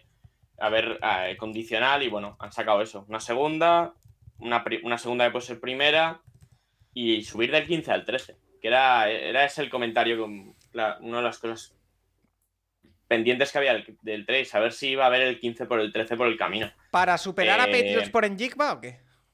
A ver, no, no, no. No van a coger receptores dos. O sea, Los no Packers, ¿no? en 15 años, no han cogido receptor en 15 años y para un año que les sale uno bueno no van a volver a coger a uno. Eh, Spoiler, Sí, elige o sea, el receptor. Spoiler, elige el no, receptor. no, no deberían, sinceramente. O sea, eh, Bueno. Pero, pero bueno, eh, Patriots también puede querer ciertos jugadores, ciertos jugadores en el Parras que, que les puede resultar in- interesante. A mí eso es, a mí es eso lo que no me acababa de, de ver. Es que qué jugador te hace preferir un 15 por un 13 que otro tipo de oferta. Pero bueno, oye, eh, bien, bien, la verdad me parece lo que lo normal al final. Eh, yo pensaba que la- lo de que se convirtiera en primera iba a ir más asociado al hecho de que jugaran los Jets Playoff, no tanto al porcentaje de snaps, pero, pero bueno, también, también es lógico. O sea, si juega dos tercios de la temporada Rodgers, será una primera ronda y a ver, a ver en qué se convierte eso. Eh, Tomás, sí, a mí lo único que me pone triste de esto es que no pude hacer un podcast especial porque nos pilla en directo. Eh, pero, no, eh, primera opinión sobre, sobre esto. Es quizá, a ver, nos sorprende el momento, quizá, el hecho en sí nos sorprende, era lo que esperábamos, de hecho lo teníamos ya, hablo por mí, eh, digerido y lo teníamos ya, yo ya asumía que iba a jugar en los Jets este año, pero no sé qué te, qué te implica a ti este, este movimiento justo ahora. Pues un poco lo mismo que has comentado tú. Quiero decir, eh, era el movimiento previsto, era el movimiento que habíamos debatido durante meses. Eh, Sin más, es decir, bien por Packers, porque sacan un botín, yo creo que es suficiente. Sí, Aaron Rodgers ha sido muy importante, pero Aaron Rodgers quería irse, así que sacan un botín suficiente. Eh, Veremos cómo funcionan Jets. Movimiento agresivo, quieren competir ya, tienen confianza en esa defensa. No me parece mal, pero veremos si funciona, veremos cómo llega Rodgers y creo que es imposible por, por cómo está funcionando, pero que no ocurra otro caso Fabre, que es ahora mismo el miedo que yo creo que tiene que haber en Jets. La pregunta, Tomás, si es esta una autopista hacia Minnesota vía Nueva York. No por el contrato que tiene. Es decir, si tuviera un contrato tipo el que tenía Fabre de no es un año tal, yo te diría que sí. A Nueva York, a Chicago, a Detroit, a donde sea, para vengarse de los Packers. Eh, Rafa, quiero saber también tu opinión. Es un poco lo que decimos. Ya sabíamos eh, lo que iba a pasar. Yo esperaba que pasase durante el draft. eh, pero ha pasado hoy, unos días antes. Oye, lo mejor de todo para mí es que se acaba el culebrón ya. Por fin. Sí, sí, lo, curioso es que hubiera sido cuando antes de anunciar el 13, ¿no? si hubiera hecho todo el movimiento en el draft, hubiera tenido más gracia. Pero bueno, nos ha pillado en directo Paco también. Bueno, yo creo que era, era algo que tenía que ocurrir, era algo que tenía que ocurrir y que además sigue bastante las premisas que pensábamos que ocurrirían y que ya había anunciado Nacho Cervera, con lo cual, pues, pues nada, seguimos adelante. ¿no? No pudo ser Rogers, Lamar le ha quitado el protagonista de, de Culebrón del verano, ya está. Bueno, eh, es algo que yo creo que ahora mismo no sé si queréis añadir algo más o si todavía lo tenemos que digerir, si el acuerdo es bueno, si es malo, si os parece eh, que es justo para ambas partes, si al final los Jets han conseguido rascar, porque parecía que era lo que, lo que estaban pretendiendo, rascar eh, un poquito más y pagar menos a, a los Packers. Eh, si los Packers consiguen una buena compensación, yo creo que si acaba jugando y consiguen por Rodgers, por este Rodgers, con la edad de Rodgers, con el contrato que tiene Rodgers, eh, dos primeras rondas, eh, aunque tengo una, es un intercambio de primeras rondas. Yo creo que es muy bueno para los Packers. Yo creo que es muy bueno para es los bueno, Packers. ¿no, Nacho? Si Sí. al final acaban consiguiendo el intercambio de primera ronda de este año y una primera del año que viene, aparte de- del resto del botín, La segunda no está mal. sí, está bien, ¿no? Sí. A ver, es lo que iban a sacar. Al final, Rodgers tiene la edad que tiene. Estaba claro que iba a salir de allí. Y, y bueno, yo creo que para los Jets realmente lo que va a marcar si el traspaso es bueno, y es un poco cortoflacista, pero es si los Jets por fin consiguen entrar en playoff. Son 12 años. O sea, no son 5. Son demasiados y, y los Jets tienen que conseguir entrar en playoff de cualquier manera, aunque pierdan en la un vuelta. muy, muy arriesgado por parte de los Jets, yo creo. Y por parte de Pero Green Bay. Nacho, tienen que hacerlo, probablemente tienen que hacerlo. Y por parte de Green Bay vamos a ver, porque eh, el nivel de Lance, el nivel de Lance, sí, el nivel de Love va a marcar mucho de, de, lo, de, lo, de la cabeza que le quede a Gutekunst, porque la gestión de esto ha sido terrible, terrible. ¿Y no veis a los Sí. Packers yendo por quarterback? Esa es la pregunta. No, no, No, no, no. no, no, no. Este año no, este año no. Y le van a dar la opción de quinto año a Love, que yo, yo no se la daría. O sea, Le van a este dar, van a confiar, van a conf- no, van a confiar en, no, no, yo, yo ya lo hablamos, o sea, tienen que fichar un veterano para, suplir a, Lan- a Love, joder. y, ya está. No, un- no, uno barato. Ese es el tema. Pues Si oye, yo- yo- acaba cortado, sí, pero, pero vamos, yo, que yo yo creo lo- que lo es que- un acuerdo que, que deja a los dos, bueno, los dos equipos en un, bueno, lo, lo tienen que hacer los dos, pero es una temporada, será una temporada muy incierta para los dos. Bueno, pues alegría para toda la gente de los Jets. Entiendo que alegría. Eh, no sé Obviamente. si. eh, relajación o por fin te quitas un peso de encima para la afición de los Packers. Así que eh, yo creo que ahora mismo todo el mundo contento con este movimiento. Recordamos, hay acuerdo por Aaron Rodgers. Los Jets se quedan con el 15 del draft, Aaron Rodgers y una, creo que quinta ronda, si no me equivoco. Eh, los Packers se hacen con el 13 del draft, una segunda ronda de este draft, una sexta de este draft y una segunda ronda condicional del año que viene que puede convertirse en una primera si Aaron Rodgers juega, juega, ¿eh? No si gana, no, si juega el 65% de los snaps en esta próxima temporada. ¡Wow! No me esperaba yo dar esta noticia en el día de hoy. Eh, Hablaremos igualmente el jueves. Sí, eh, el tema de CJ Stroud y el test eh, lo hemos dejado a medias, ¿verdad? Eh, ¿O lo hemos zanjado sí. ya? Básicamente nos habíamos quedado lo del percentil, eh, para que la gente lo entienda. Vale. Había sacado un 18%, que era el, el cubi, per- con perdón de la expresión, pero el cubi tonto del draft. Eh, Ha salido hoy eh, un experto en el programa de McAfee diciendo que la filtración es interesada, que no es verdad, que Stroud no es que sea tonto, quiero decir que no es una persona que, que no tenga racionamiento, que es de una prueba muy concreta y que ni siquiera son los números reales. Eh, básicamente que alguien, un saludo al equipo de Nacho, está intentando bajar a la desesperada el valor del draft de Stroud para ver si cuela. Bueno, Yo no tengo tan. Bueno, no sé. eh, es que no lo sé. Eh, eh, a mí esto me, me tiene un poco confundido porque eh, puede ser que esté cayendo porque los equipos hayan visto que Stroud en relación a otros quarterbacks del draft, pues eso, tiene peor capacidad de decisión, tiene peor entendimiento del juego y aunque sea muy bueno... Hombre, En el campo no lo parece, ¿eh? ya te lo digo. Claro, por eso te digo, pero eh, alguna explicación tiene que tener, porque yo reitero y vuelvo a decir lo que digo siempre. Este tipo de cosas nunca salen por casualidad. eh, Paco, ¿tú te acuerdas de Draft Day? sí, claro. De Draft Day donde el Kun baja porque es que no fueron sus compañeros a su cumpleaños. Es que a mí me, he sonado, me ha sonado a eso, y yo lo puse en el tweet. Y mucha gente aplaudió en plan de, ¡buah, qué genialidad! Cuando si te das cuenta, lo que hacen los Browns es sobrepagar por el uno, no elegir al Bueno, QB que necesitan y coger un Panther, bueno, un Gunner. Pues el espíritu que me está dando esto es un poco de esto de, "Ch, cuidado, que sé que este chaval un día eh, fue a clase y no le chocó las manos a todos sus compañeros. Puede ser un mal compañero. No sé, suena muy raro, quiero decirte, no tiene un problema en Ohio State, no tiene un problema con los compañeros, no tiene un problema con nadie y de repente, siete días antes del draft, resulta que CJ Stroud tiene menos cabeza de lo que tenía, por ejemplo, Michael Vick al llegar al draft. Ostras, eh, suena raro. Tyree Wilson cogería el protagonismo del, del jugador que los Browns el- eligieron Montae Mack. primero, ¿no? De Montae Mac. Es un poco, es que claro, es que me suena a eso, digo, sí, bueno, sí, sí. no sé. Eh, pues vaya, es que me ha dejado un poquito descuadrado todo esto. Los, los Texans pondrán Tyree Wilson, lo tenía escrito desde el día, no sé cómo acaba la película, ¿no, Paco? No lo digas, no lo digas, hombre. Eh, perdón, perdón. Eh, Bueno, la gente. Eh, oye, más preguntas. Sergi B nos dice: ¿Cuáles son los equipos que pueden que se pueden dar un pin de lujo en primera ronda sin atender obligatoriamente ninguna necesidad específica? Yo veo muy claro a Eagles y por eso les doy a Villan Robinson. ¿Alguno más? Parece Hombre, claro Filadelfia. Kansas City, desde luego, ¿no?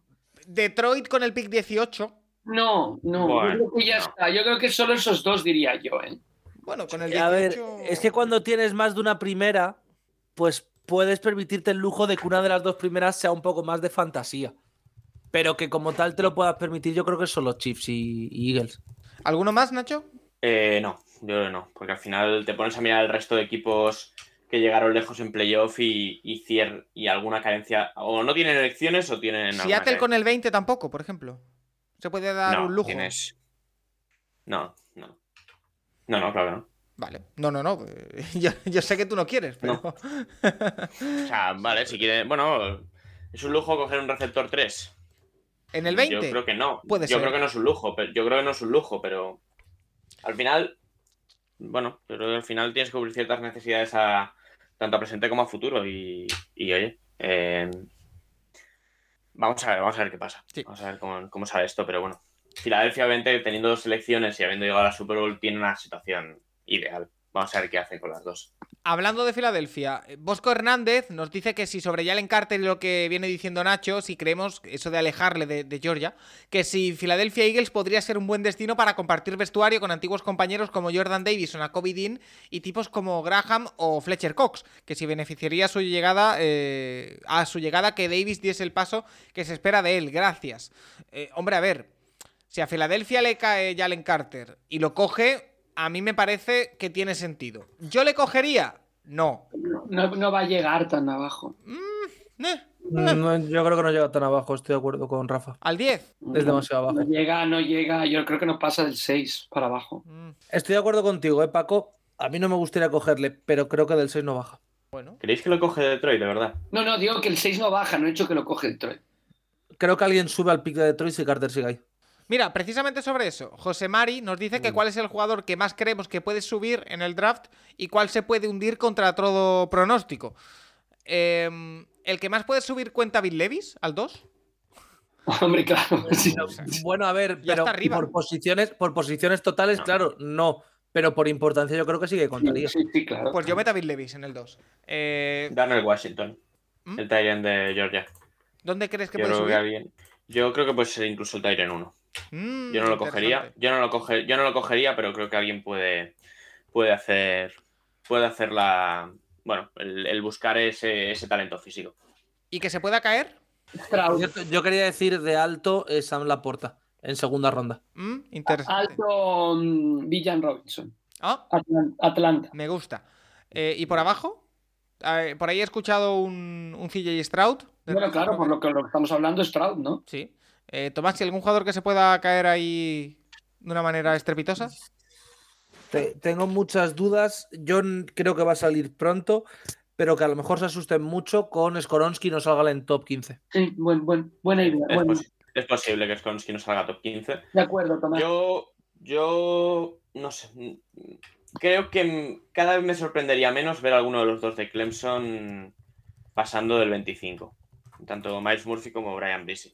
Quedando jugadores que empezando el proceso pre-draft eran dos pick top 10, top 12, 13 y, y bueno, vamos a verlos. Vamos a ver porque sí que hab- sigue habiendo ciertas dudas con, con los dos. Entonces, Nacho, sí. y te pregunto directamente, ¿Brands tú crees que es primera ronda seguro? No. O sea, Brian Branch seguramente debería, pero es verdad que te miras los números atléticos, te miras el- la posición que juega y demás y, y no, no tiene cara de, de top 20, ¿sabes? Y claro, cuando pasas el top 20, el salirte de un top 30 no es tan complicado. Eh, más preguntas. José Mari, que nos dice: ¿Hay muchos jugadores que se presenten a este draft que hayan nacido fuera del suelo norteamericano? Bases militares incluidas, nos apunta. ¿Y cuál es el que puede salir más arriba? Si no me equivoco, Tomás, si estabas al cargo de esta investigación, eh, no sé si hay alguno que nos valga o no.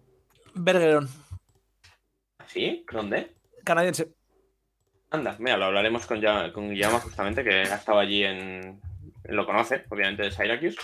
Anda. He bueno, encontrado canadiense, muy poca, muy poca información de jugadores europeos, entonces como no he encontrado europeos, he ido a lo más fácil, que era en este caso irme a, a Canadá y en Canadá Bergeron es un muy buen jugador, es un muy buen tackle, eh, canadiense nacido además en, creo que es Quebec, creo, es decir, Quebec provincia, ¿eh? Eh, pues eso, que va a ser segunda o tercera ronda. Sí. Yo creo que va a ser el, el jugador que mejor funcione. Tiene apellido de, de jugador de, de hockey sobre hielo. Sí, ¿Por qué? la verdad es que sí. Porque te miras otros. eh, El año pasado salió en primera ronda Karlaftis, que es griego, eh, nació en Atenas. Y, y es verdad que no suelen salir tan arriba. Sí que, obviamente, hay muchos familiares de hijos de nigerianos. A, a Debagor y sus padres son nigerianos, pero él no. O sea, bueno, él, él no Nacionalidad Nigeria. sí, pero no Ah, nacido en, en Nigeria, ¿no? Sí, él nació en Kansas City, ya directamente. Ya nació en Estados Unidos. Entonces, eh, lo mismo con Egwonu el año pasado. Egwonu, los padres son nigerianos, pero él ya nació en North Carolina. Entonces, eh, no sé, yo, yo me he puesto a buscar y claro, eh, ha habido nombres que he ido descartando rápido y Matthew Bergeron no me sonaba extranjero. Yo es que, voy a ser honesto, he visto que no me sale ningún europeo y he visto eh, Best Canadian Players in the Draft y he dicho, ostras, que Bergeron es canadiense. Yo como lo había visto en Syracuse, no tenía ningún tipo de conocimiento de que fuese de Canadá, pero Oye, buena investigación, luego- te felicito, Santiago Tomasi. eh, por Porque una- luego tienes otros, o sea, Tuipulotu, el de, el de USC, que su hermano también es, su hermano juega a los Eagles. Eh, claro, suena, el apellido obviamente, pues o es hawaiano o es samoano, pero él es, él es, de, él es de California, o sea, es que tampoco...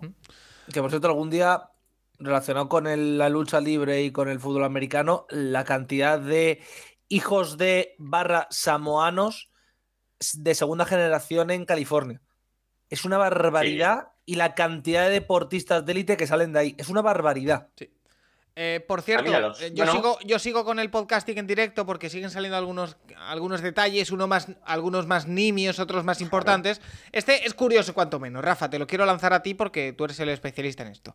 Eh, según parece, a Rodgers, ya lo sabemos, él lleva el número 12, los Packers es su número, es un número que está retirado en los Jets. Eh, según parece, Joe Namath, que es el- la leyenda de los Jets y de la NFL, que tiene retirado ese 12 en los Jets, le habría ofrecido a Aaron Rodgers llevar el 12, pero parece que no, que va a llevar el 8, que era el número que llevaba en college en, en California. Eh, ¿Algo que comentar, Rafa, o no? Pues, que, que me parece muy bien que lleve el 8, ¿no? No, no, no, yo creo que, mirad, se va a aprovechar Rogers, se va a poner el 8 y así no entran en... No sé, quizá Neymar le cobra por, por, por dejarle el 12. Oye, eh, eso de No, las no, no, seguro, ¿no? Seguro, entonces no sé, yo, yo creo que llevará el 8. No sé, no sé en qué directo fue que hicimos el chiste de que el 8 lo llevaba Eli Amur y ya Eli Amur no está ni en los Jets. Exacto, mira. Mira, mira, mira. Eh, ¿Puede ¿Qué? ser que Amari Rodgers en los Packers llevase el 8 también? Voy a buscarlo. Amari Rogers no duró, duró menos que. duró Pero no, no antes que Rogers, ¿no? No, no, no, creo. No, en los Packers, no en los Jets. Eh, Los Packers, pero Amari que, Rogers llevaba, llevaba el 8 los Packers, correcto. ya me sonaba a mí un Rodgers pero con que el no, 8, sí. no, no antes, o sea, no sé por qué Rogers no cogió el 8 en los Packers, quizá estaba, estaba cogido cuando llegó. Puede ser. Eh, por otro lado, eh, otro, otro que también no es nació en Estados Unidos, obviamente, eh, Noah Sewell, el hermano de los Sewell, Penny Sewell también, son samoanos, esto sí.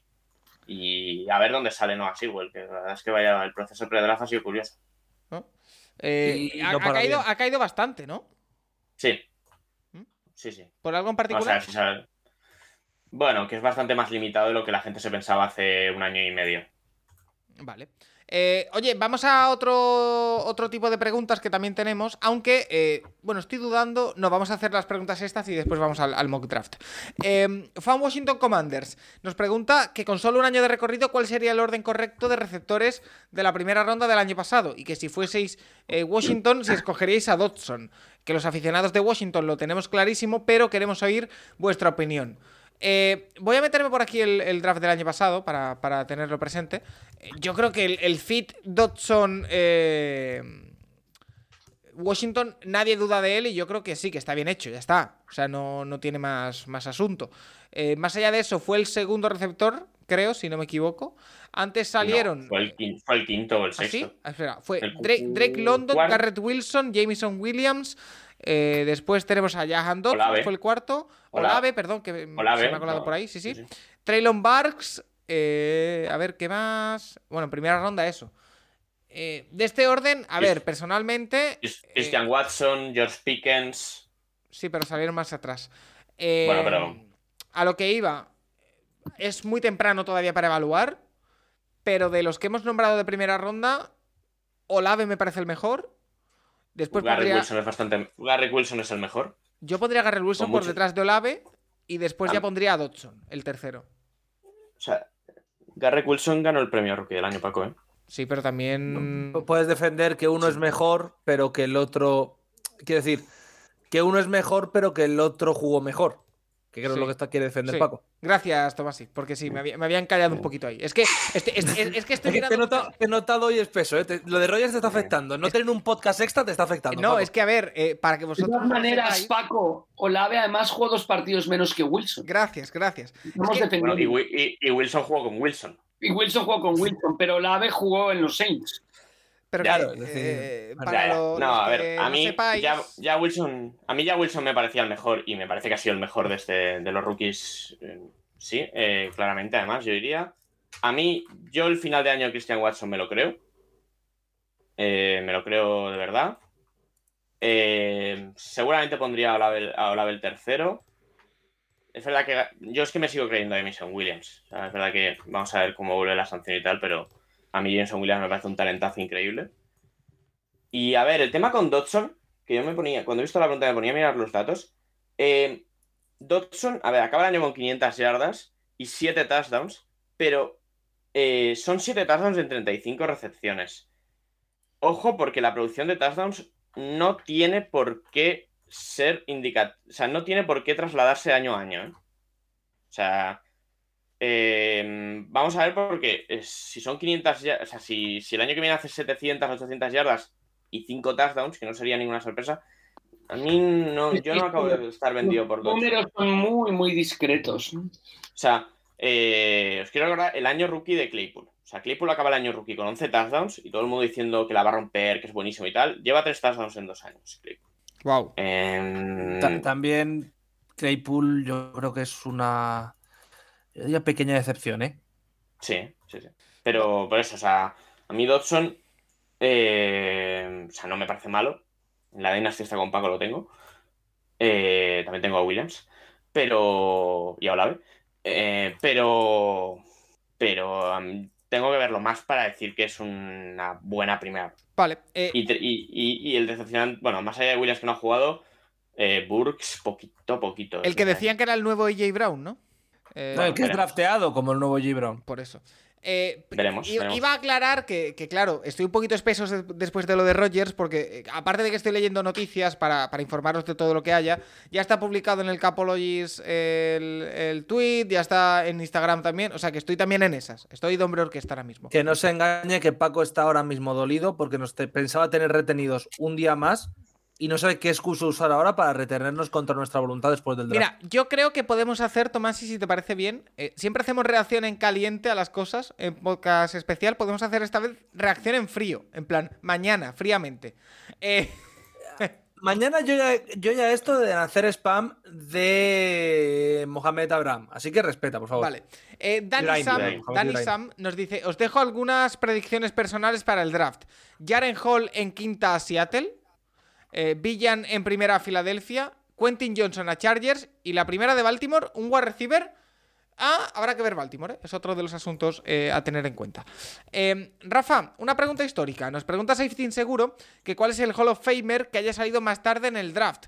Que ya lo sea, no que vaya a serlo, porque por, por Bueno, ejemplo, creo que había, habrá bastantes Hall of Famers que no han sido drafteados. Ahí está ¿no? el truco. Quiero decir, no valen undrafted, tampoco. Ah, no valen on draft, pues no lo sé. No, lo sé. Voy a buscarlo. Cuento yo que no valen undrafted. O sea Ujú. que. no, no, claro, claro. Eh, oye, A el- ver. la siguiente pregunta tengo muchas ganas de responderla y de tener debate sobre ella, así que Nacho, si puedes encontrarlo rápido, te lo agradezco. Eh, A ver, espérate. eh, Eh, Pero nada, bueno. ves tirando, ves tirando. ah, bueno, ah, que has hecho, has hecho la imagen, Nacho, de lo del trade. Sí, claro. Ah, qué bien. Bueno, yo ya he subido otra cosa, pero vale. A ver, Paco, respondiendo la del.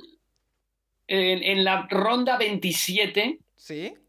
1953, Roosevelt Brown, tackle Pero de los Giants, fue seleccionado en el 321 del draft. Oh, Pues posiblemente sea ganador porque obviamente eso no se puede volver a repetir. Exacto. difícilmente. Ojo, ojo, el penúltimo, John Madden, ¿Ah? tackle, 1958, salió en la ronda 21, selección 244 por los Philadelphia Eagles. Claro, pero eso tiene Eso truco. tiene- Bueno, Claro. bueno, bueno, yo me, me estoy claro. preguntando. Y luego otro que fue un excelentísimo jugador, excelentísimo jugador, no tan buen entrenador, aunque llevó a los Patriots aquella Super Bowl en que fueron masacrados por los Bears. 1954, Raymond Berry, 232, selección 232 por los Baltimore Colts. Pues mira, perfectamente respondido. Gracias, Rafa. Eh, la pregunta que tenemos de Javi Ugarte es sobre un tema que a mí ya sabéis que me interesa mucho, que me interesa más que a la media quizá, que me gusta teorizar sobre ello más que a vosotros. Más que a la media. Eh, que me gusta bastante teorizar Bastante. sobre ello, algo que a vosotros no tanto, pero bueno, como nos preguntan, yo os lo lanzo. Nos dice Javi Ugarte que nos pongamos en la situación de que nos ponen al mando de la expansión de la NFL en España. Y nos dicen que solo hay dinero para llevar a cabo una estrategia de, la que nos, de las que nos propone. ¿Cuál elegís? Os las digo y, y me decís. A. presen- presencia en medios y redes sociales. B. Eventos. C. Jugador español en la NFL. Y D. Deporte base. Yo ahora explicaré porque no lo tengo muy claro. Eh, NFL, ¿eh? Pues, ojo, no, no promover el fútbol americano, Sí, sino NFL. NFL. Eh, Tomás, ¿No contesto la mía? Sí, venga, Rafa, tú primero, va. jugador español en NFL. Que pueda, que triunfe, quiero decir. Ahí está el tema, ahí está el Sí, tema, porque sí. de primeras es que es claro, lo que O sea, más me ha llamado la jugador atención. español que anote puntos, que lo puedan seguir. O sea, yo, yo creo, yo creo, mm, concretando que la mejor, la mejor estrategia sería realizar un programa Quique. para convertir jugadores porteros de fútbol, principalmente porteros, pueden ser otros, en un jugador que acabara siendo kicker en la NFL. Yo creo que eso sería la mejor estrategia. Y me voy a otros deportes, o sea, la Fórmula 1, hay un antes y un después de Fernando Alonso en, en- en España, Sí. no sé, los detractores de Fernando Alonso y los no detractores, pero hay, hay un antes y un después. El tenis, hay un antes y un después de, de- de que empiezan a ganar Roland Garros eh, jugadores españoles, aunque el tenis siempre se ha jugado en España. El golf, Severiano Ballesteros en su momento, etcétera, etcétera, etcétera. ¿no? El- Sí, Yo creo que en un kicker no, no lo haces, ¿eh? Pero un kicker, está- para engañar, entre comillas, a la gente, el kicker es el que mete los puntos. En, en Bueno, la- pero- en, la- en la- en el- en los Rainfire de Düsseldorf ficharon a un exjugador que era el tercer máximo goleador en aquel momento de la historia de la Bundesliga, tenía más de 50 años, chutaba solo extra points y sacaba unas estadísticas que decían, de los últimos siete extra points ha marcado cuatro y la gente, wow, qué números más buenos. O sea, que quiero decir que, ya sé que la gente sabe más ahora, pero que para la, persona que se engancha, decir, es que han ganado los Rams con un chut en el último minuto de mm, Javi Bellman, pues dirás, hombre, pues qué barbaridad, ¿no? Yo corría contra un Javi Bellman en karting. Eh, eh, yo, es que, a ver, el tema, obviamente que la, la, exposición del jugador es muy, pero es que yo no, no creo que haya una estrategia de dinero detrás de eso y básicamente la estrategia del jugador se basa en que alguien se vaya a estudiar a Estados Unidos con 12 años, o sea, no, el caso Arcega, o sea... Nos ilusionamos persona, con Arcega, ¿eh? es que podía una, haber sido una, una, una persona criada en España y, y, digamos, entrenada en España, no es imposible que juegue la NFL, eso es así. O sea, por mucho ¿Tú qué elegirías, pongamos, Nacho? Yo eventos. Eventos. A mí, me parece, a mí me parece la más clara. O sea, creo que. Pero, pero eventos, estar... eventos es un partido de la NFL. O Por sea, ejemplo. no, no, hacer claro. bueno, flag no, no. Bueno, eh, vas, vas en aumento hacia, ese, hacia eso, obviamente. El, el, evento, el evento definitivo es el partido, pero, pero a mí sí me parece más claro. Porque yo también creo que, que eh, eventos arrastra a todo lo demás. Eh, rest, eventos trae presencia en medios, eventos trae posibles jugadores españoles, eventos trae deportes base. Lo del deporte, lo del jugador español era también lo que llamativamente a mí más llamaba, pero claro, el nivel es lo que dice Nacho, nadie te lo asegura, no es eh, vamos a poner a un jugador de guardia ciber titular porque la NFL lo quiere, eso no funciona así. Entonces, eh, yo creo que por ahí. Eh, Tomasi, ¿tú con quién te quedas? Con que estáis yendo en contra de la estadística. Los ¿Oh? tres. ¿Por qué? Quiero decir, lo que ha dicho Nacho es cierto. Quiero decir, no hay ningún jugador que jugando aquí en España con 22 años va a llegar a la NFL. Pero lo que pone el tweet es categorías inferiores. Si metes el suficiente pero... dinero en categorías inferiores y puedes meter anualmente unos pocos jugadores en D1, existe la probabilidad de que los scouts se fijen más en tu país. Si los, si los scouts se fijan más en tu país, Tomás, sí, hay Clemson más dinero. Nunca, Y así- Clemson nunca va a venir a buscar a un jugador a España. No, pero hay múltiples agencias En- de en representación cambio- que hacen giras por Europa y traen jugadores de 13, 14, 15, 16 años y lo llevan a Estados Unidos. Y ahí es donde te puedes aprovechar. Si metes dinero ahí, es más fácil que salga un chaval con las cualidades físicas, que se vaya a Estados Unidos a entrenar y que pueda llegar que el sueño de un jugador como tal que aparezca de la nada, porque mismamente casos que habéis puesto, Alonso viene de una parrilla de Fórmula 1 donde había dos pilotos españoles y donde había dinero español metido con Campos. Nadal viene precedido de Ferrero y Moyá, además de Arancha Sánchez Vicario entre el femenino, es decir, donde ya había Y ciertos deportistas, y Correia, correcto. Si nos vamos al baloncesto, eh, Pau, eh, Marc, eh, Raúl López, Calde, Carvajosa, todos esos vienen de que Fernando Marín, eh, Fernando Martín, perdón, hace un stint muy corto, pero ya tiene un stint en la NBA y la gente ya, gracias a Montes, gracias a Daimiel, se fija más. Es decir, necesitas tener un pool de talento suficiente para que exista una opción de entre mil y no entre un millón de que llegue alguien a la NFL. Y para mí, los eventos están muy guays. Eh, que de repente Marca vaya a abrir el día de la Super Bowl con la Super Bowl es maravilloso. Pero si no hay alguien que atraiga a la afición, por así decirlo, corriente, es decir, la afición que ve un deporte porque hay uno de los nuestros allí, creo que es mucho más fácil invirtiendo abajo que invirtiendo en un milagro de la naturaleza o en eh, van a venir múltiples jugadores a hacer múltiples eventos o vamos a tener un partido. Entonces yo creo que por estadística te sale más rentable gastar abajo y esperar que el primer año a lo mejor te salgan. Voy a poner casos muy concretos. Sé que ahora mismo hay un par de jugadores con ofertas de Yuku y de D3 y uno al menos con una oferta de D2 para dentro de dos años. Es decir, todavía está en instituto. Si hay dinero ahí, en vez de dos, puede ser de uno. Y ahí se hace un pequeño path, viene más gente a ojear aquí, más gente puede llegar a la universidad. Es un camino mucho más lento, pero me parece un camino mucho más eficaz. Oye, esa, es- El pro- esa el- exclusiva me gusta, Tomás. De todas maneras, la historia, la historia en la NFL ha empezado por donde dijo Nacho, ha empezado por los eventos. Si es El cierto que en Inglaterra tenías ya jugadores que por haber emigrado a Estados Unidos, etcétera, acabaron jugando en la NFL. Caso de, de Osio Miñora, por ejemplo. Pero empezaron por los eventos, sobre todo por los Sí. eventos. El, el próximo español de la NFL va a ser una persona, va a ser alguien nacido aquí y criado en Estados Unidos. Como Arcega. O sea, Sí, a ver, sí, si estoy caso totalmente de Arcega o el caso acuerdo. O el caso Villanueva, es lo mismo. o sea, el Pero mismo si te sale un Arcega, un Villanueva, o son cubis y de repente todos los chavales flipan con él, o no va a ser lo suficientemente relevante para que la no, gente se fije hay- si hay no tiene cierto. Sí, pero si no tiene cierto. A ver cómo lo digo. Es que no sé si la palabra es arraigo. pero cierto de el sueño español en América, que no sea un es que es un yankee que ha nacido en España. No, el, tema, O- el tema era No, claramente, el tema eso. era claramente Arcega. Sí. Si Arcega Whiteside Sí. hubiese salido bien, Pero Arcega, Arcega, su nivel de castellano no era un poquito Bueno, justo. Sí, si un si Villanueva. Es si decir, un para, que la gente no dijera un poco lo que dice Tomás, y en el fondo es un americano que. que ya, pero es, es hijo de un Sí. jugador de Sí, aquí.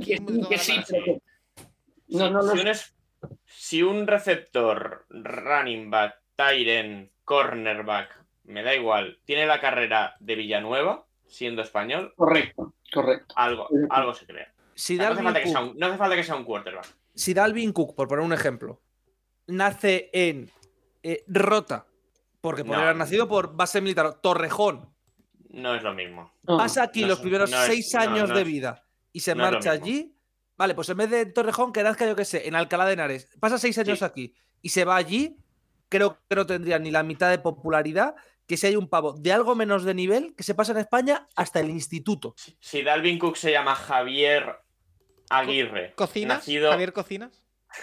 nacido en Valladolid y aunque se haya criado en Estados Unidos y hablando el castellano, por ejemplo, que, ha- que habla Villanueva y por ejemplo, Villanueva es que se ha pasado, se pasa aquí los veranos, o sea, es Villanueva se sie- aparte de militar americano, él se siente español igualmente. Eh, yo creo que sí que crea, o sea, con Dalvin Cook, con la carrera de Dalvin Cook tienes un vídeo de highlights de una hora o de hora y media, si quieres. Yo, Y, yo eh, sigo pensando que, que lo- la oportunidad, al menos a, a corto plazo, era Arcega y que lamentablemente, bueno, también pasa Bueno. estas cosas. No sale bien. Si hubiese salido bien, la explosión habría sido increíble. Bueno, como, como han salido mal jugadores de la NBA. sí, sí, sí, sí, sí, por supuesto, por supuesto. Yo lo que Eh, digo, si inviertes más en chavales es más fácil que alguno te salga bien. Por estadística, ¿eh? Por estadística. Eh, voy a lanzaros tres, cuatro preguntitas rápidas, ¿vale? Y nos vamos al mock, que se nos hace tarde. La primera, Eric Nortes. ¿Existe algún impedimento desde la NFL o en el convenio de jugadores por las que un jugador pueda querer cobrar menos a cambio de tener un equipo más competitivo? Hablo por Burrow o Herbert. Quizá prefieran menos millones y más opciones de Super Bowl. Gracias.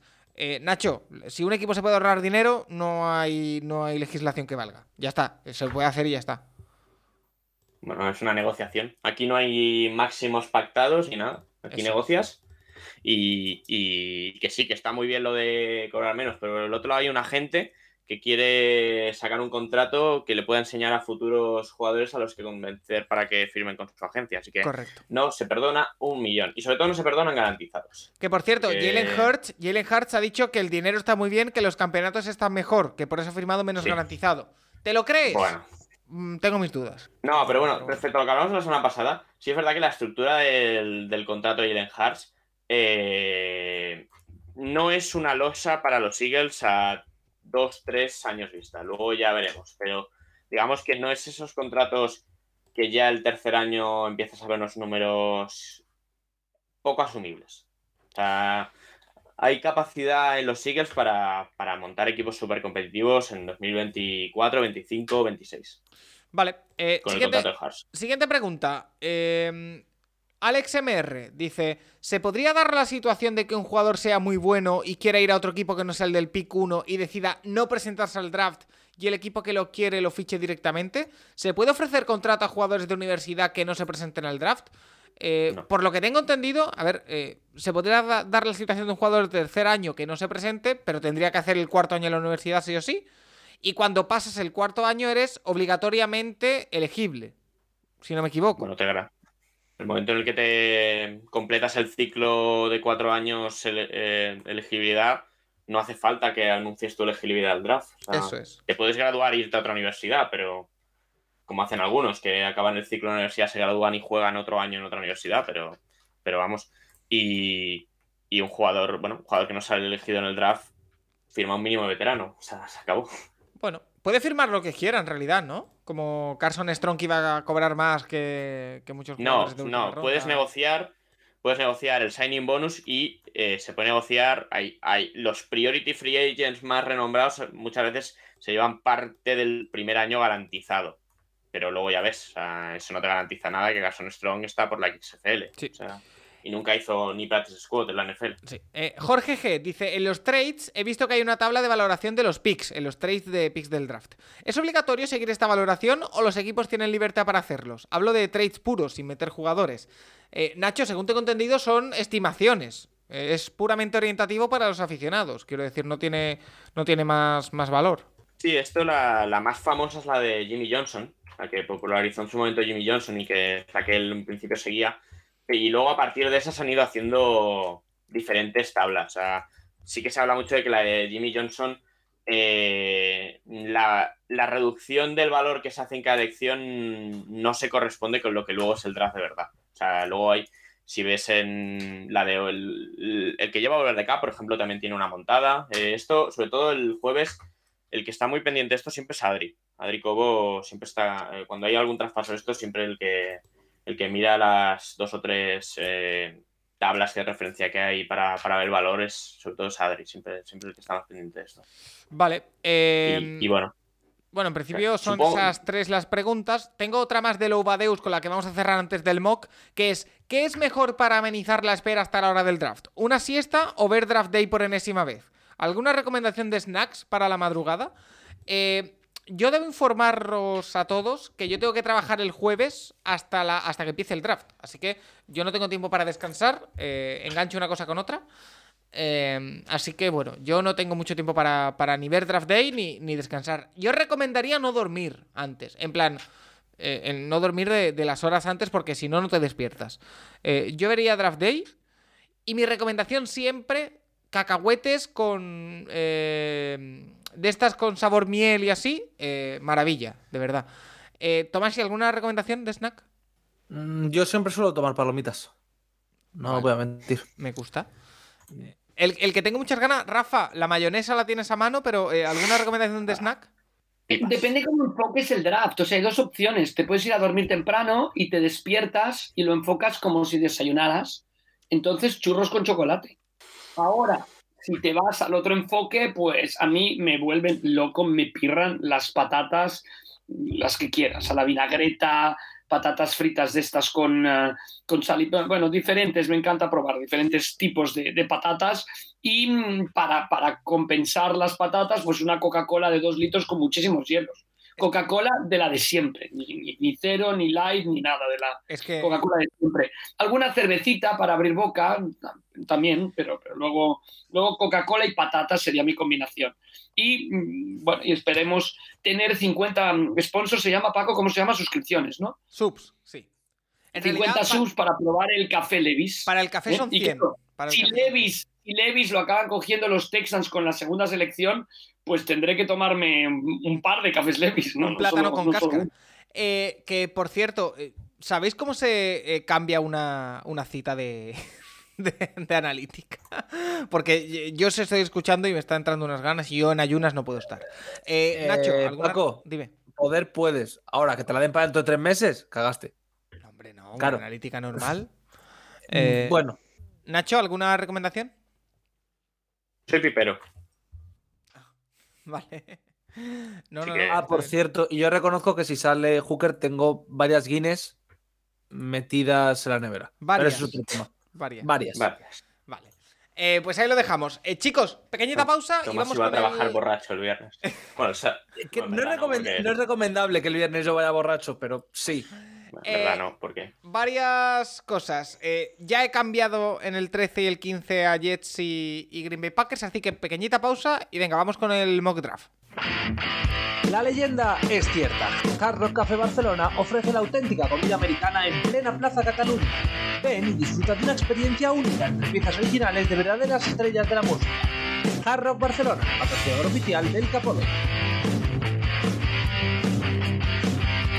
A ver, quiero alarmaros. Paco, antes de empezar el mock draft, ¿lo Sí. que creemos o lo que, lo que queremos o lo que creemos? Lo que creemos, creemos, creemos, creemos. Bueno, Eh, Creemos. No, no quiero ala- alarmar a nadie, pero llevamos casi hora 45 de podcast.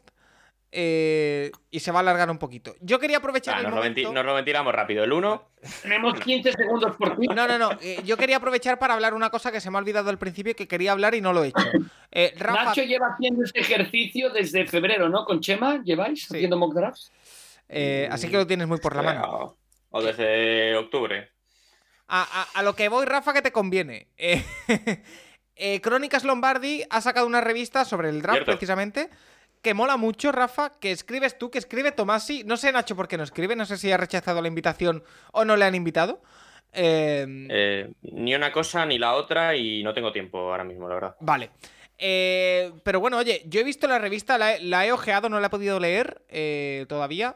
Muy bien montada, muy profesional, gratis. Rafa, hablaremos ya en su momento, ¿eh? La off-season seguro de Crónicas Lombardi, que es un proyecto interesante que ha montado eh, Edu Fernández, ¿se llama? ¿Puede ser? Es que soy muy malo para los nombres. Eh, Jorge, Jorge, Jorge Eduardo Fernández, Eso es. ¿no? eh, que está muy bien y que, bueno, hay que recomendárselo a la gente también. Sí, está, está muy muy bien y la recepción es increíble, ¿eh? O sea, el, el- a ver, el- yo creo que la revista tiene dos cosas, son súper positivas. Una, el proceso de, de- de- de trabajo del artículo es el trabajo ese profesional que ya no se da en general en las redacciones ni en las televisiones, de que tú escribes y después eh, hay un editor que mira, que sugiere, que busca títulos, que busca cosas. Yo creo que eso es una maravilla hoy en día para los que estamos metidos en este mundillo. Yo creo que es una verdadera verdadera maravilla el trabajo que hace Jorge ahí. Yo creo que tiene gente escribiendo pues, de, de- de referencia y que es importante que puede aportar cosas. El especial del draft es, es precioso, 118 páginas, que se dice rápido, muy bien maquetado. Y lo que es impactante, Paco, tú que te encantan los números, una vez que han anunciado por Twitter una cuenta que tiene más de mil seguidores, porque es reciente, más de 50.000 impresiones. ¡Wow! ¡Wow! Entonces eso, eso impacta mucho, que es un producto que interesa, ¿no? No, no, y yo, y yo que- creo que está muy bien y Y que Rafa, que es muy fácil. yo personalmente estoy Eh. Muy agradecido de que hayan pues contado conmigo y poder ahí opinar. Eh, de hecho, ha- hago dos artículos, uno que ya había publicado en el, en, en- la, se utilizó, que había publicado en, en la web hace unas semanas, que se llama Malditos Bastardos y habla sobre los running backs eh, y, y el poco papel que tiene en el draft de la NFL, muy enfocado a Villan Robinson y a Robin- running backs que han salido antes. Y el otro es, es el draft de mi vida, que, que cuenta un poquito la historia de ese draft de la pandemia, cuando empezábamos el Capologist y todo esto, y pues pongo un poco esto en, bueno, pongo un poco de letras a esto y ya está, eso es mi aportación a, a la revista, pero yo, yo creo que está, que está muy bien y que es un producto que no existía y que mm, a mí que me encanta escribir y que me gusta mucho el tema de la literatura, la lectura, la, escritura, todas estas cosas, bueno, que todavía haya sitio para la tinta cuando estamos este, colapsados de, de iPads y todas estas cosas me parece muy, muy positivo. ¿no? Había rapidísimo una viñeta que salía hoy, eh, no tiene nada que ver con la revista, pero una viñeta que salía hoy un niño que coge un libro y le pregunta a su madre, ¿pero dónde están los botones? Pues así, ¿no? O sea, yo creo que es genial que haya algo que se escribe y que se lea. Oye, eh, Tomás, ¿y el tuyo sobre qué va el artículo? El mío yo reconozco que no lo escribí en el mejor momento. Eh, no fue la mejor idea de mi vida. Tomás, sé más Pero-. No, no, no, no, no. Sí, estoy muy contento con los artículos, pero no con el momento en el que decidí escribirlos. Pero escribo de Ibrahim y de Maki. Pero no escribo, es decir, que nadie espere el típico análisis de corredor de rutas. eh, bueno, en el caso de Ibrahim no corrió una ruta en su vida. Eh, running back norte-sur, ¿qué tal? No. Explico un poco por qué sus dos casos definen mucho lo bonito que tiene el draft y cómo a veces queremos cambiar cosas que no podemos cambiar o que no deben ser cambiadas y que no nos permiten valorar el camino. Entonces he tirado un poco por ahí. Con Ibrahim, obviamente por la edad, y con Maki, eh, pues porque si Maki hubiera nacido hace 15 años, tendríamos un estilo, unas informaciones sobre él muy diferentes, pero creo que es bonito el ver cómo se desarrolla ahora, antes que pensar en lo que podría haber sido.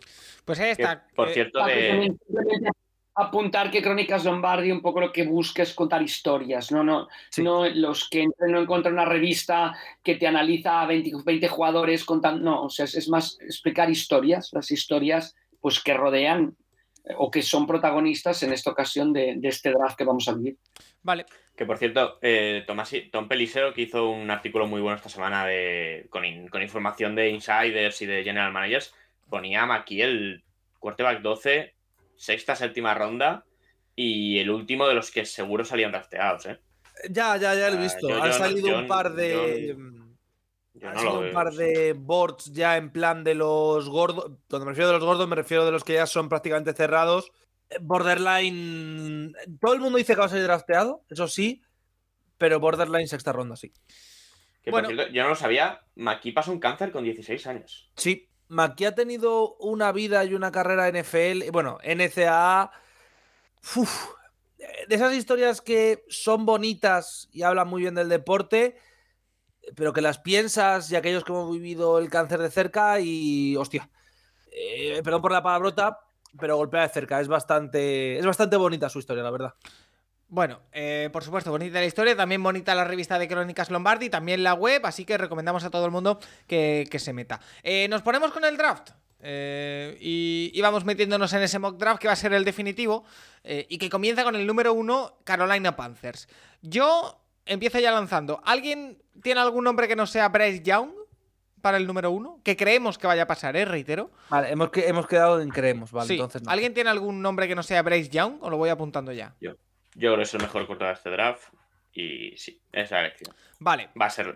Parece bastante claro que va a ser la elección. Número uno, Bryce Young. más Stroud, pero compro que sí. Eh, venga, empieza el mambo. Número 2, Houston Texans. Eh, ¿Aquí qué hacemos? ¿O qué van a hacer? Está sonando muy fuerte Bill Levis. Pero no sé si queréis jugárosla por ahí No, o si ir más a lo seguro.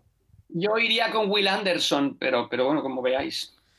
Mm, puede ser interesante también. Eh, Nacho, tú que también tienes muy estudiado esto. ¿Quién puede caer aquí? Yo. Es, que es eso, Houston ha sido muy hermético los últimos años. Entonces. eh, a mí es que me da la sensación de que pueden hacer la, la locura de, de, de no coger quarterback. Y Bill Anderson. Y yo haría Anderson, a ver, a ver lo- el tema Wilson. Al final Wilson es de allí, bueno, ha, jugado allí al lado en, la, en Texas Tech. Eh, podría ser otra opción, pero. Pero vamos, yo Texans con el número 2 no cogen a un quarterback, cogen a Yo- Wilson. yo cogería Temporada en. NFL ya para cerrar la franquicia. Yo cogería Stroud, lo tengo clarísimo. Y ¿Pero qué crees que van a Y- coger? Dime un nombre, va.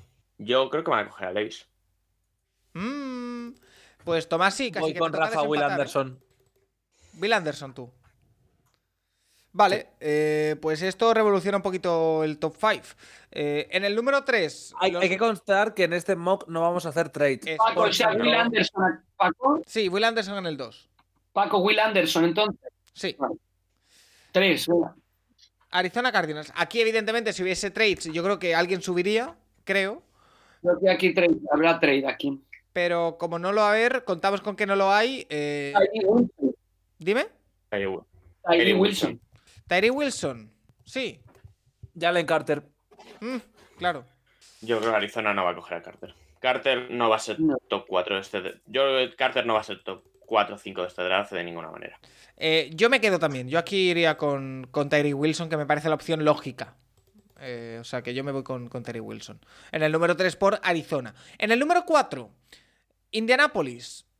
Eh, Sí, yes, no. por delante de Richardson. Sí. Yo sí. Sí. Creemos, eh, reitero. Creemos que CJ Stroud. Vale, pues CJ. Oye, que claro lo tenéis, qué maravilla. CJ Stroud, número 4 por Indianapolis Colts. ¿Cuántas de estas hemos hecho? Sí, y aquí, aquí el mambo donde aquí yo voy a poner. Jalen Carter. No, Anthony Richardson. Antonio Ricardo. yo voy a poner aquí Anthony, Anthony. Rich, Anthony Richardson. Vale, vale. Pues compro. Vas- No, no, no. Si Nacho, esta vais a la misma. ¿eh? Gino, Gino. Smith va a descorchar más cava que Tomasi cuando salga Hooker. Nacho. Bueno, yo creo que si se da esta- este top 4, Seattle va a coger a Richardson, sí. Ah, oye, ¿estás de acuerdo con nosotros? Yo creo que si, yo creo que si se da este top 4 en concreto, eh, en es- en es- sí, sí, creo que Seattle va a salir con Richardson de, ¿Tú saldrías satisfecho 5. de este top 5 con, con Anthony Richardson? ¿Saldrías contento? Paco. No, hombre, no, no, no, me interesa, me interesa. No, pero pobre Nacho, estás machacándolo aquí mucho. oye. No. ¿Tú saldrías contento, Nacho, con de, esto? de que Richardson sea un paquete. Excelente. Vale. Antonio Ricardo en el 5 mola. Es decir, ya está. Que por cierto, Paco, no sé si tenemos que decir la Universidad de los Chavales, por si alguien Sí. todavía no los tiene muy pillados. Sobre- Antonio Ricardo, Florida. Sobre todo, eh, decirlo por, por la gente y yo que estoy haciendo eh, la, la creatividad que vamos a sacar eh, justo en el programa, la estoy haciendo en directo mientras lo hacemos. Así yo también lo apunto. Vale, Bryce Young, Alabama. Vale. Bill Anderson. And- Georgia. también Alabama. Ay, perdón, Alabama, perdón. perdón. Edge, Edge- Edge Rusher de Alabama. Tyree Sí, Wilson, perdón. Edge Rusher de Texas Tech. Y C. Stroud, quarterback de Ohio State. Sí. Bueno, y ahora y Anthony Richardson de Florida. Estos sí los Quarterback de tenía más o menos controlados, pero bueno, para confirmar. Yo creo que si se da esta sensación, sí. Eso sí, eh, si salen con un cuarto del 5, no, se puede, no puede haber un caso de Jordan Love. O sea, tienes que asumir Antonio. Ricardo juega el año 2. que en 2024 tu cuarto va a ser Anthony Richardson. Y que si Gino Smith juega bien, a Gino Smith lo tienes que lo tienes que traspasar por un paquete indecente de picks el año que viene, si juega bien. Si no, pues ya verás la forma de sacar de, de que no sigan el equipo si es lo que toca. Pero Oye, si escoges cuarto en el 5, tiene que ser el cuarto titular en 2024. perdón, ¿eh? porque estoy interrumpiendo muchísimo. Eh, estoy recibiendo bastantes mensajes por redes sociales, tanto en las redes del Capologist como en mis redes personales, de, de programa especial, de que no se escapen eh, Tomás y Nacho, de que...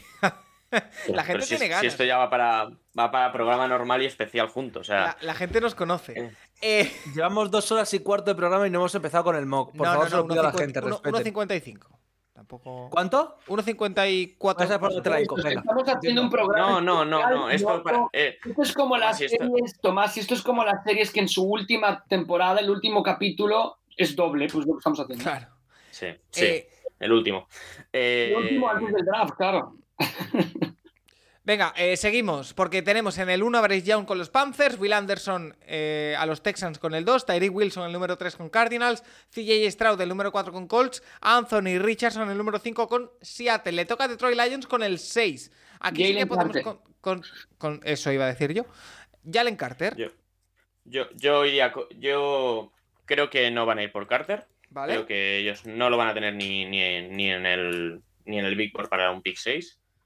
Yo, yo cogería a Cristian González. Ellos creo que van a coger a Devon Witherspoon, el otro cornerback, el de Illinois.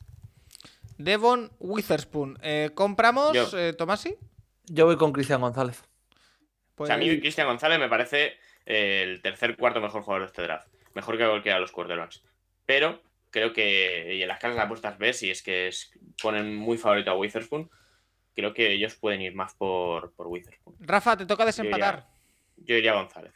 Ah, pues vamos con González, ¿no? Si creemos que es mejor, vamos con González. Cristian González, cornerback de Michigan, si no- o de Oregón.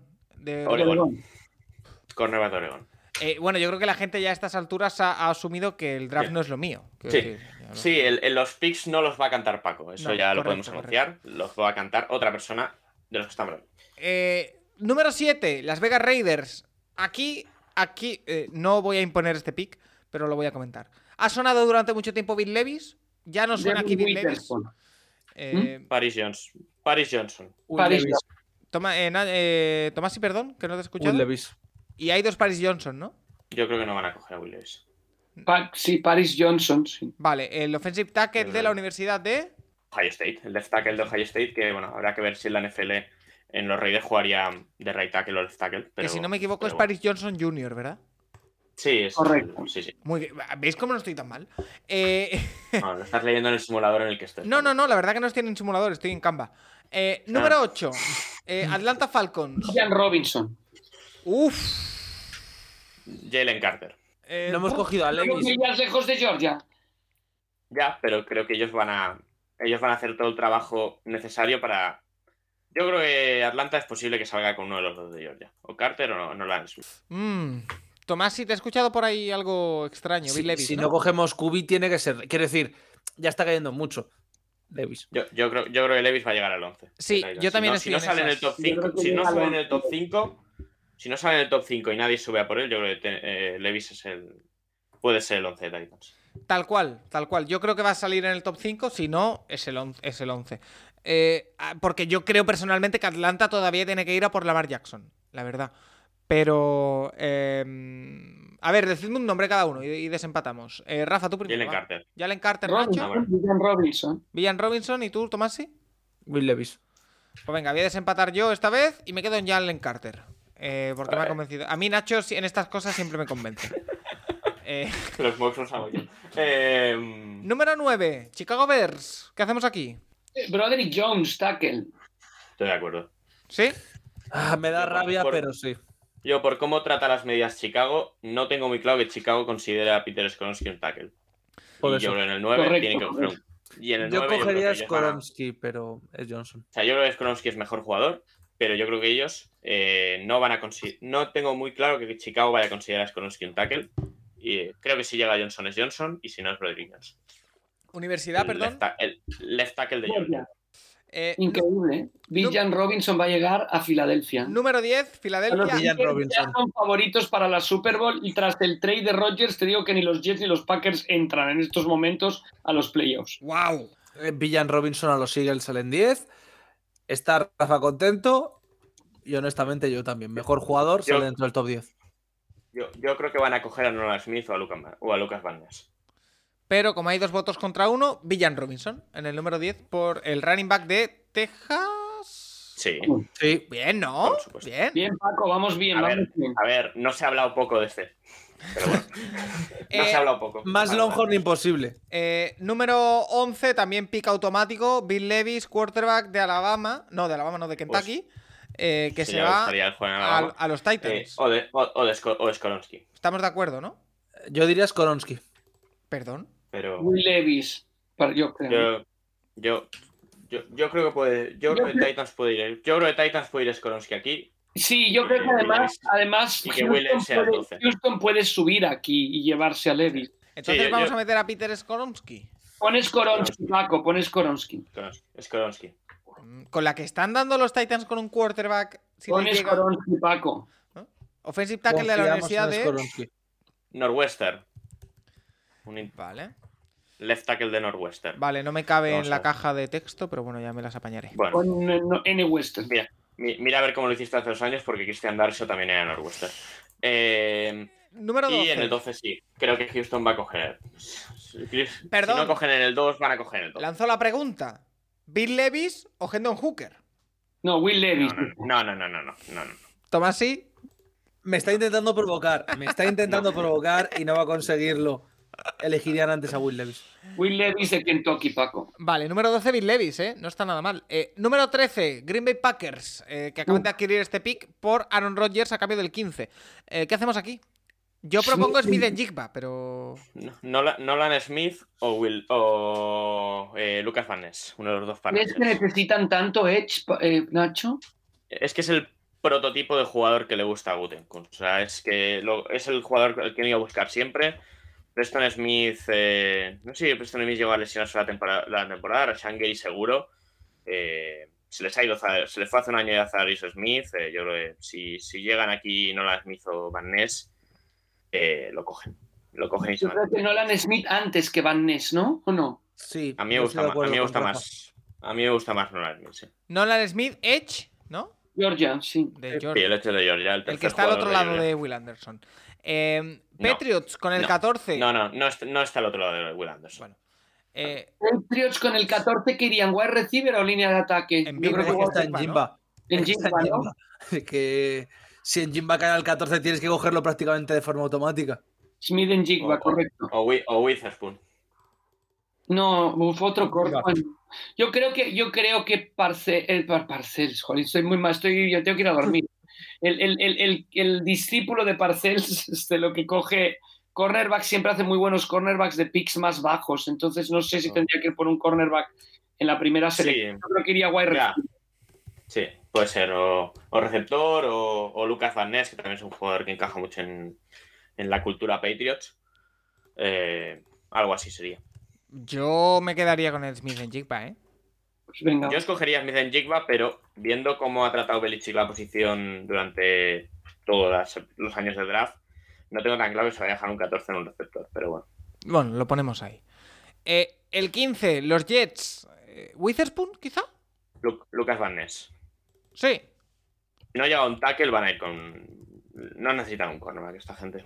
y creo Darnell que- Wright, ¿no? Es que a mí me parece altísimo Darnell Wright. Ya, ya, ya. Va a salir, va a salir, va a salir pronto, ¿eh? porque aparte Darnell Wright tiene muy buenos partidos cuando tenía que hacerlo. O sea, tiene un muy buen partido contra, contra Will Anderson, tiene un buen partido contra. ¿Quién era el otro? Uno de los buenos rushers de este draft. No sé si es Nolan Smith o. Uno, bueno, ahí, en la SEC la verdad es que se ha visto con todos estos en este año y ha jugado bastante bien. Pero, pero yo no me dejaría un 15 en Wright. Creo que si será esta situación, o será el 17 o será el 20 o el 19. O sea, creo que va a salir top 20 en una situación así, pero Witherspoon está cayendo demasiado, ¿no? Lucas Ya, pero Barnés, es- número 15, es que no. Edge de la Universidad de Iowa.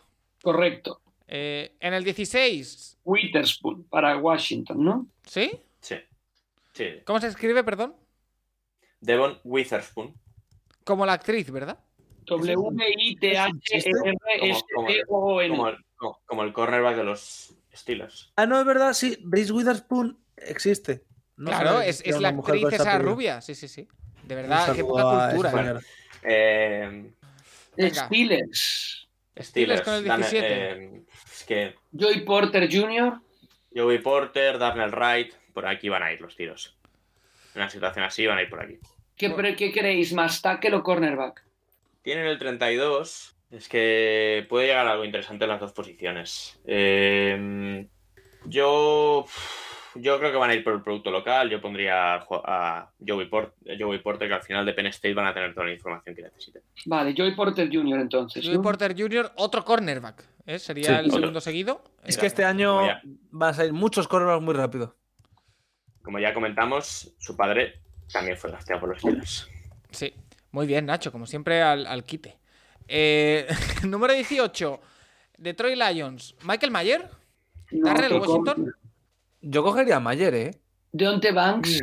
Bueno, vale. No, ya, cogido, ya hemos cogido cornerback en 6. Es que Ay, perdón. dos. Sí, sí, sí. sí. Eh, yo. a Yo ver, cogería a Mayer, honestamente. Es decir, has, has soltado a Hawkinson. Coge un Titan. mm, Ya, lo que el tema es. Puede ser, puede ser que, puede ser que salga. Ya, con Kensi el tema, el- vamos a ver. Es un, es buen jugador, vamos a ver el tema de los las medidas, de los brazos, del peso, hasta dónde se genera la duda con él. Y el tema Tyren, yo no tengo tan claro que Mayer vaya a ser el primero. Washington Ah. has dicho antes, ¿no? Tanto, tanto Washington como Kincaid creo que son opciones. Y Tienen aquí Se pueden valorar. mucho más alto ahora, mucho más alto que Meyer. En muchos mocks, ¿eh? ¿Te la quieres jugar con Al alguno, final- Nacho? Es que. ¿qué, qué tienen en segunda ronda ellos? ¿Qué elección tienen? La 48. 48. Tienen dos. No, ellos. Tienen 48 y segundas. 55. Claro, la de Claro. Minnesota del año pasado. Sí. Siempre se puede buscar una subida por, por uno de los Tyrens. Al final van a salir. En primera segunda ronda van a salir 5 o 6. Creo que Detroit puede ser uno de los equipos que se espere. El tema es. Yo, si no es Tyren. Es verdad que en casa de apuesta está un poco más abajo de lo que a mí me gustaría, pero yo creo que Brian Brissy merece un top 20 del draft y, y ese tipo de talento merece una apuesta de ese nivel, pero Uf. Eh, es un poco lo que hablamos. Eh, Brian Brissy al final, eh, jugador número uno de, de la gente. De Cansi. A mí es que me parece mejor jugador, sí. Al final lo hablamos con, con Trash cuando hicimos el programa. Eh, Brice al, final, Brice al final ha sido, fue jugador número uno de su clase, la clase de Young, de Stroud, de, de todos estos, de, de Anderson, de, de todos los que de la mayoría de los que se están presentando en este draft, de, de los juniors, digamos. Y, y si las pruebas médicas están bien, debería salir top 20. El tema es Pues- si van a estar.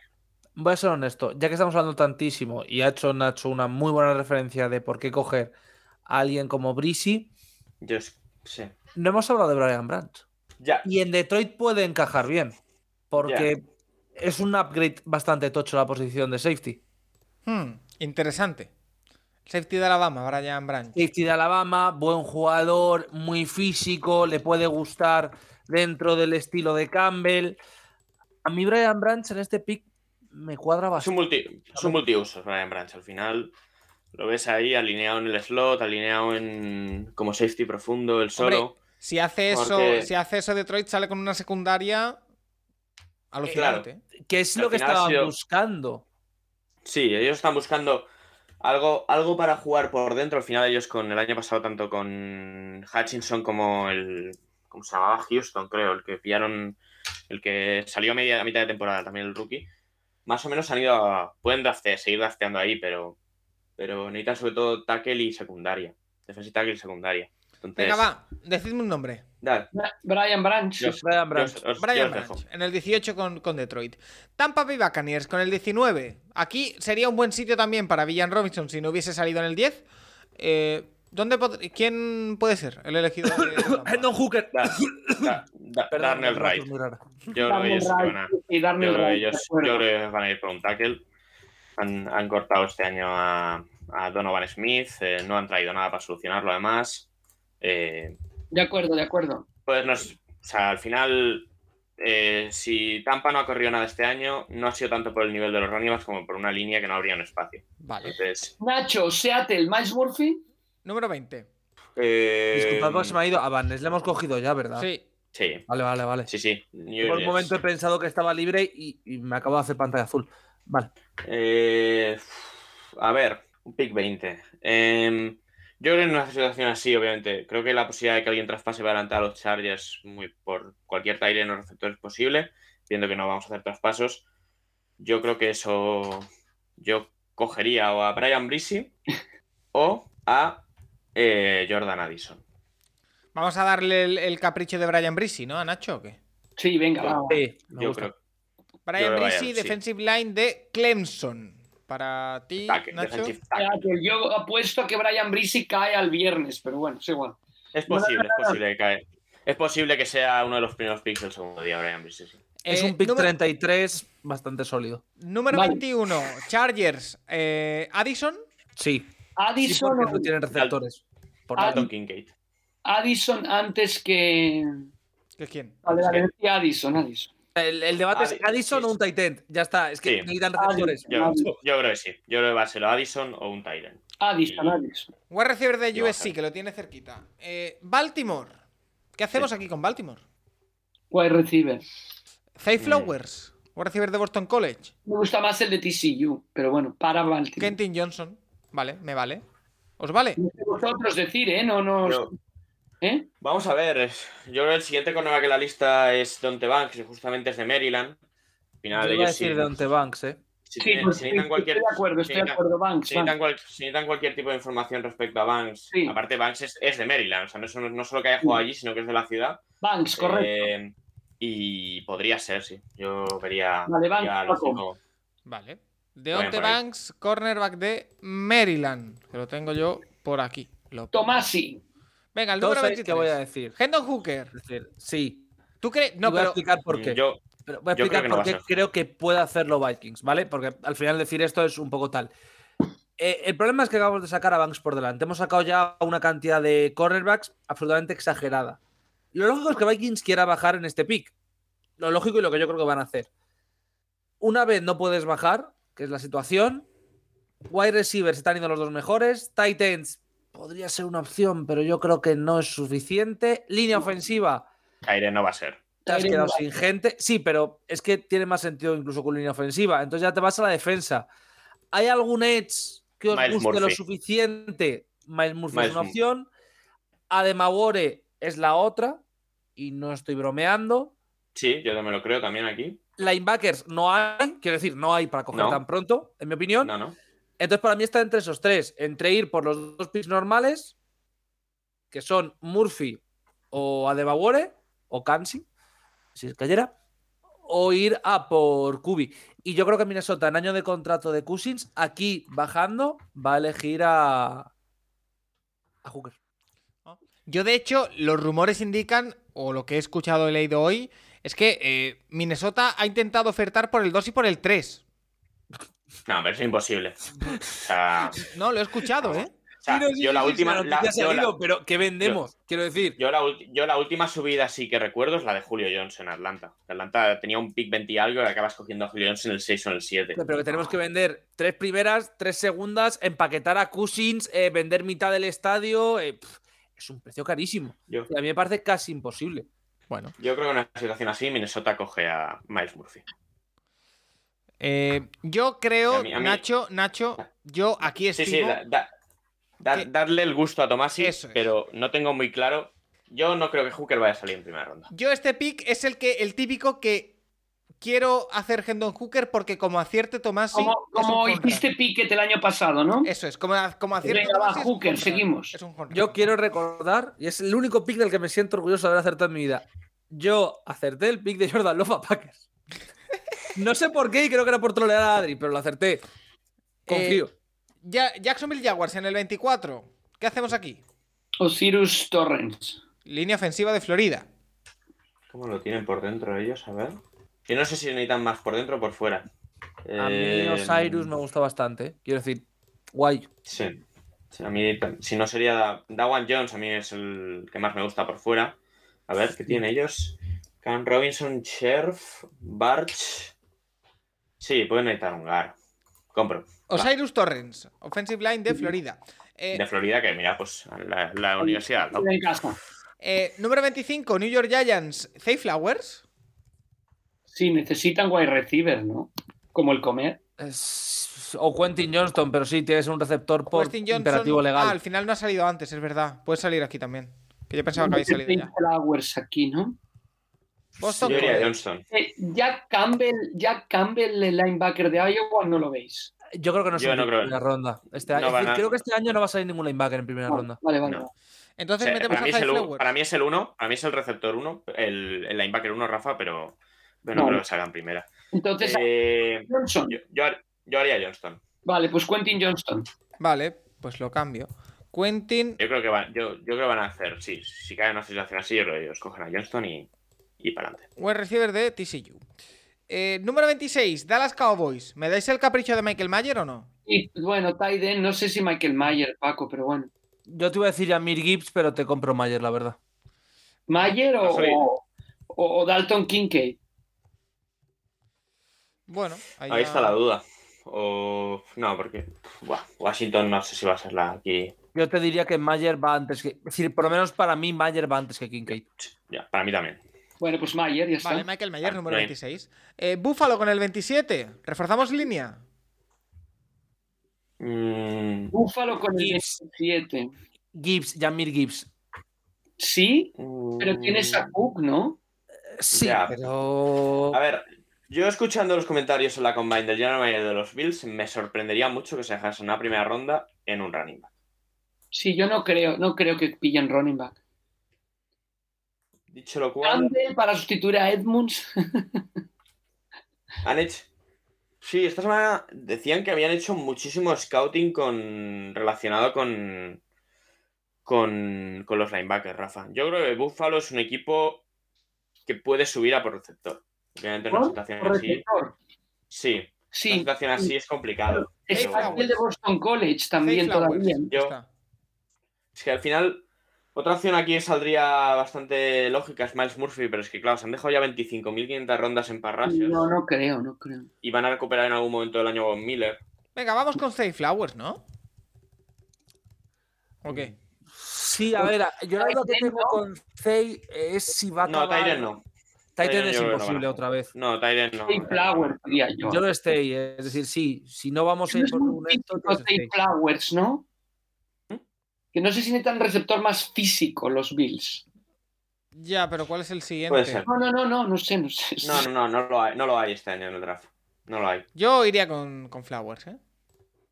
No sé, Flowers. O a o a Devagore es un jugador que por dentro les puede hacer cosas. Sí, yo creo que Buffalo es un equipo que puede ser el que coja Devagore en primera, pero ellos o los Saints por ahí Yo puede es ir que lo iba a llevar a. Saints, honestamente. Sí, es un- sí, sí. Pon- Pon Zay Flowers, Venga, ¿no, Paco? Flowers, el número 27. El número 28, Cincinnati Bengals. Aquí sí que me creo un Tyren. No sé, ahí Nacho tenía No un gran argumento de que los, o no sé si Nacho Tomasi, que los Bengals sobreviven perfectamente sin Tyden. Es que No, no, eso- juegan eso- mucho con ellos. Es que ese era el comentario. O sea, yo eh, no creo que cojan Tyre en primera. O sea, Mm. no, no yo no, no tengo nada Yo claro. compro, yo compro eso. Ah, sí. sí. Y un back aquí, O, Yamir Gibbs. Al Final, No, mira, vale, sí, Gibbs compro, vale. Venga, Jamir Gibbs, running back de Alabama. El tema, el tema mm, de running back, no sé, no sé. Si tienen que. Sí, lo de, lo de Joe Mixon pinta raro. no sabemos cómo va a acabar eso, es serie policial. 29, a la New larga Orleans pinta mal y. Los Saints. 29, Saints. ¿Qué A hacemos? Devagore. Murphy o Devagore. Murphy o Devagore. A ver, yo os digo la verdad. Pa- Para mí, poner aquí en el gráfico a De Tomiva a De Bagore eh, me complica un poco la vida. pero sí, Murphy, yo- Murphy no creo que caiga el segundo día, ¿no? Eh, es que yo, Yo- creo que se van a llevar los Eagles. Yo creo que tampoco va a caer al segundo día, pero. Pero es verdad que defensive tackle han desmontado el equipo, los Saints ahí. Sí, pues el que queráis de los dos. Venga, el que De queráis. A de Bagore. El. Edge de Northwestern.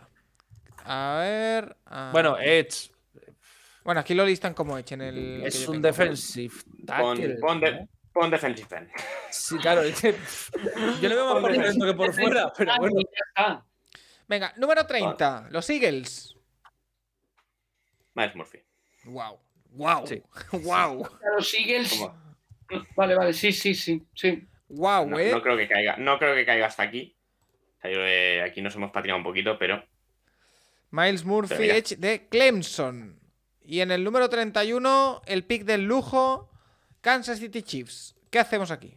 No hemos cogido a Dawan Jones, ¿no? ni a Dalton Kincaid. Jones. Es que tú imagínate esa mole para Ya. la- Pues es que. pff, Ya. Perdón, Es que vale, perdón. vale que no es un pick de lujo, pero joder, es que es una maravilla. Perdón, y un tackle por. Daw- Dawan Dawan Jones. Jones. Ah, Sí, vale. Señor de vale. 150 Eh, kilos. Sí, Este sí, programa sí. sale mañana, Paco, pero el que te dijimos que es como si pusieras un 4x4 de tackle. Sí, sí, ese. sí. Mejor, mejor que Anton no- Harrison, por ejemplo. Para mí sí. Para right tackle, sí. Para Sí, right tackle, sí. Vale, pues Dawan. Correr detrás de él, ¿no? Hombre, Offensive tackle de, Sí. perdón, la Universidad de Ohio State. Ohio State. Sí, es el, es el right tackle de Ohio State. Vale, pues Va repaso, repaso cómo queda nuestro mock draft. Que Me gusta de- bastante el mock draft, ¿eh? Queda de la siguiente manera. La Bryce Young, selección 23 no lo sé, pero me gusta bastante. Bryce Young, el 1 por Carolina. En el 2, Will Anderson por Texans. En el 3, Tariq Wilson por Cardinals. En el 4, CJ Stroud por Colts. En el 5, Anthony Richardson por Seattle. En el 6, Christian González con Detroit. En el 7, Paris Johnson a los Raiders. Jalen Carter se va con el 8 a los Falcons. En el 9, Broderick Jones se va a Chicago. Villan Robinson es el número 10 por Filadelfia. Peter Skoronsky a los eh, Titans. Bill Levis en el 12 caería muchísimo según previsiones a los Texans. Nolan Smith a los Green Bay Packers. Jackson Smith en Jigba a los eh, Patriots en el 14. Lucas Van Ness en el 15 a los Jets. Devon Witherspoon en el 16 a Washington Commanders. En el 17 Joe Porter eh, a los Steelers. Yo. En el 18 Brian Branch a los Detroit Lions. En el 19 Darnell Wright a los Tampa Bay Buccaneers. En el 20 Brian Breezy, el defensive tackle de Clemson, se va a Seattle. En el 21 los Chargers eligen receptor Jordan Addison. En el 22 Deonte Banks, cornerback a los Ravens. En el 23 el pick que nos gusta. Hendon Hooker a los eh, Vikings. En el 24, Osiris Torrens a los Jaguars. En el 25, Quentin Johnson. eh, Quentin Johnston, perdón, a los Giants. En el 26, Michael Mayer a los eh, Cowboys. En el 27, Zay Flowers, receptor a los Bills. En el 10 28, Jamir Gibbs, running back a los Bengals. En el 29, espérate que lo busco, a de Tomiva, a de Baguore, se va a Saints, lo estoy diciendo bien. En el bien, 30, Paco, muy bien. Miles Murphy a los Eagles y en el 31, Dawan Jones a los Chiefs. De estos, Una ¿cuántos creéis pregunta, que- una pregunta. Para aciertos, eh, si hay trade, lo que cuenta es el número del pick o al equipo al que va el jugador. Hmm, Las el- dos cosas. Cualquiera de las dos cosas. sí. No, no, es así. O sea, Sí, sí, si sí. sale la elección, si sale el número que has puesto, aciertas. Y si cae, y si cae en el mismo equipo en otra elección, aciertas. O sea, Lo cual implica que podemos tener eh, 30 ju- participantes el jueves y uno el viernes. O sea que podemos tener, exacto, podemos tener 27 aciertos el jueves y, y cuatro más Bueno, el viernes. Pasó, la- pasó el año pasado. Sky El Moore. pasado, Sky Moore eh, lo, pusi- bueno, lo pusimos. Tomás sí lo propuso para los Chiefs en primera. Y lo cogieron los Chiefs, no en primera, pero lo cogieron. ¿Cuántos creéis que acertamos? Pues Ocho. 16. No, no. Cin- Cinco. 8. Ocho son muchos, ¿eh? Pero está bien. está Ocho bien. son, demasiados. ¿Alguien, alguien que me haga probabilidad, ¿cuánto es eso? ¿Un 25% o un 25% acertamos? Oye, yo te lo firmo ya. ¿eh? Eh, haremos, locura ah, eh, ¿Existe todavía ese juego de pronosticar la primera ronda? Sí, eh, eh, lo tienes que poner, Paco. Lo haremos, Sí, sí. lo haremos. Sí, sí, es que estoy un poco desbordado estos Bueno, días, imagínate que nos hacemos millonarios. Eh, ¿no? en fin. El año eh, pasado acertamos Trevor Penning a los Saints. oye, eh, una, una pregunta. ¿A eso pueden jugar en los vestuarios de la NFL? ¿O se No, considera apuesta? No, no, no. No, No, hay pero dinero Los, por los medio. usuarios, no. La pregunta es si pueden jugar eso en su casa y creo que tampoco. vale. Eh, Mira, el año pasado decir- acertamos. no, no pueden hacer ni el quinigol. Mira, el año pasado acertamos Trevor Penning a los Saints, los Chiefs cogieron a los dos jugadores que les pusimos. Trent McDuffie subieron a por él y Sky Moore se esperaron una ronda más. Lo que hay. Y Daxton Hill también acabó en los El Bengals. año pasado cometimos un fallo gravísimo que no fu- fue no poner a Walker con la primera selección. Sí. Ahí Bueno, fue pero nuestro gra- suicidio. gracias a mí acertasteis Pickett, o sea que. eh, de nada. Sí. Eh, por cierto, tengo alguna que otra pregunta más que ya son off topic, así que cerramos aquí el mock draft. eh, lo pondremos en, en redes. Eh, pero tengo tres, cuatro preguntas off topic, ¿vale? Como siempre, ya para un poquito. ¿Qué vamos para las tres horas de programa ya? Dime. Vamos para las tres horas de programa. 2.25. Eh, En el béisbol, en el béisbol intentan acortar los partidos y aquí lo que hacemos es intentar alargarlos poco. Pues mira, hablando de béisbol, pásanos poco, nos pregunta que si se confirma la salida de los Athletics, que la propiedad de los Oakland Athletics han comprado un terreno en Las Vegas y que podría jugarse a partir de 2027, creo. Oakland habría perdido a sus tres franquicias profesionales en apenas tres años. ¿Ha pasado algo parecido con anterioridad? Eh, a mí me parece, Rafa, muy triste lo que pasa con los Athletics, porque era la única franquicia después de los Warriors y los Raiders que se había quedado en Oakland, que es una zona... eh, No, única franquicia que había estado toda su vida en Oakland, una franquicia muy ganadora, aunque los Raiders también, pero también estuvieron una- un tiempo en Los Ángeles, luego volvieron a Oakland. Sí, es muy triste, pero bueno, Oakland es una ciudad pobre y, y- y todos se han intentado mover a donde hay dinero, etcétera, ¿no? Es una, es una pena, ¿no? Oakland, la ciudad pobre de, de- de San Francisco, por así decirlo, ¿no? Eh, entonces, bueno, es muy triste. claro, que, Ah, que- pero- que la- la- la- lo que es curioso ahí es que los aficionados de Oakland habían desarrollado una gran lealtad con los equipos de Oakland porque podían, o sea, les queda tan lejos el estadio de los 49ers a la gente de Oakland como a la de San Francisco, me imagino. Pero, Sí. Pero es un tema de lealtad y es una pena, es una pena. Tampoco es un ayuntamiento que haya invertido, que haya buscado retener a los equipos. Es que el, el campo, en el, en el campo en el que juegan los Athletics y en el que juegan los Raiders se cae a trozos. ¿eh?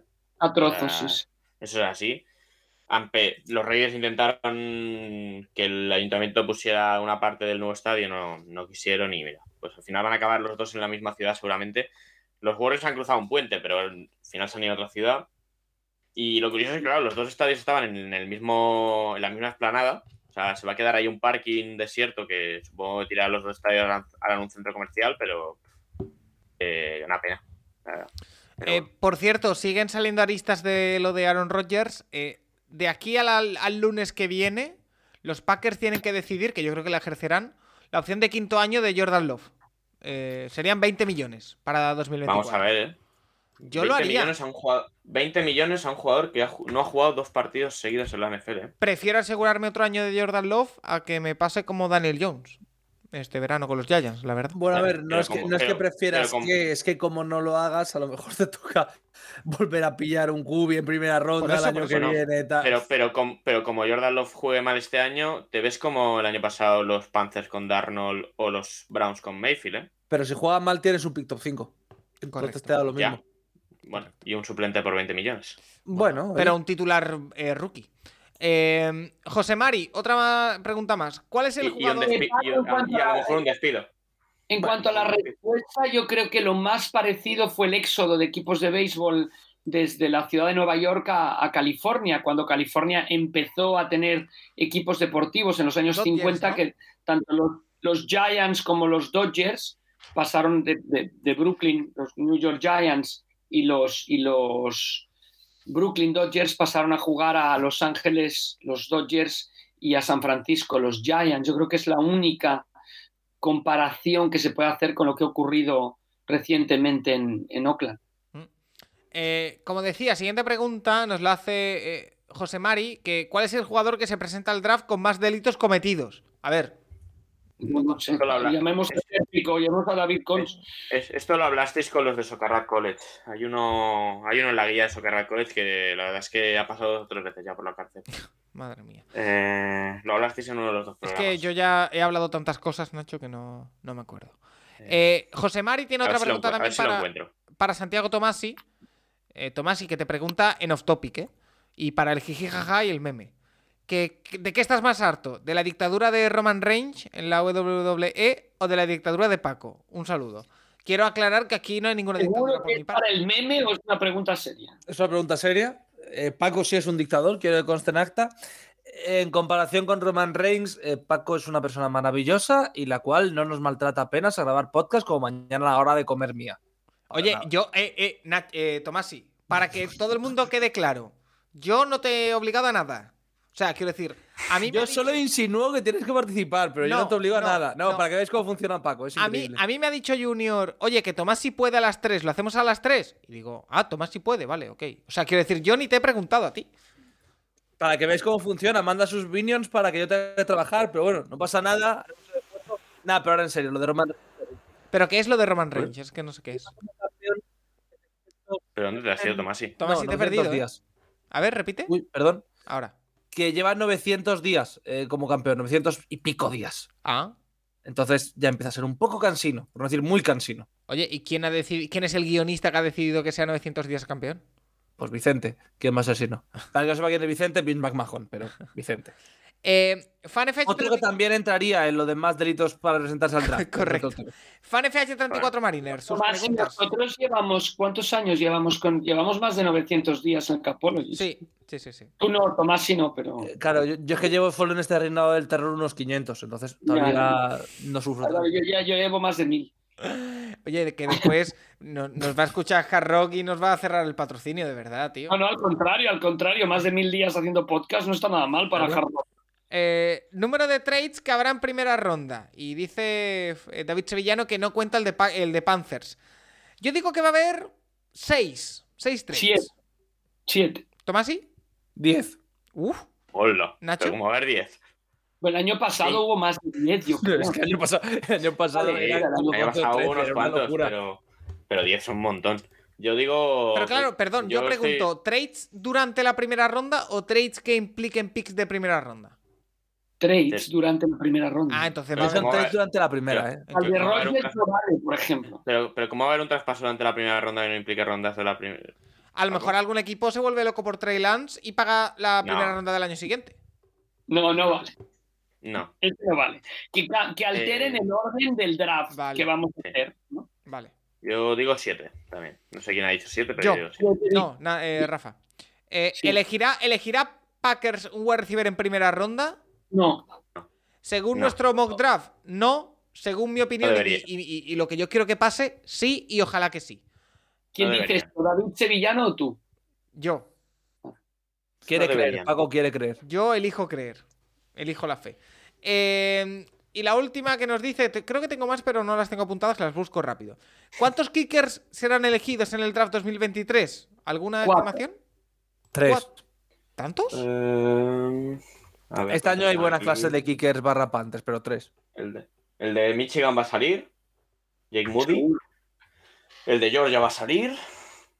¿Esa es tu opinión? y- El de Georgia va a salir. Yo va a salir 3. Tres. 3. 3 tres Yo digo cuatro, Paco. Yo digo Tres dos. Va, yo me quedo más cortito.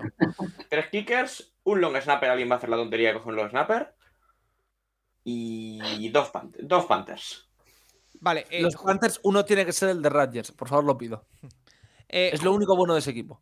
Jugadores que serán elegidos, dice, en el 34 y en el 66. En el 34 es Arizona, en el 66 es Arizona.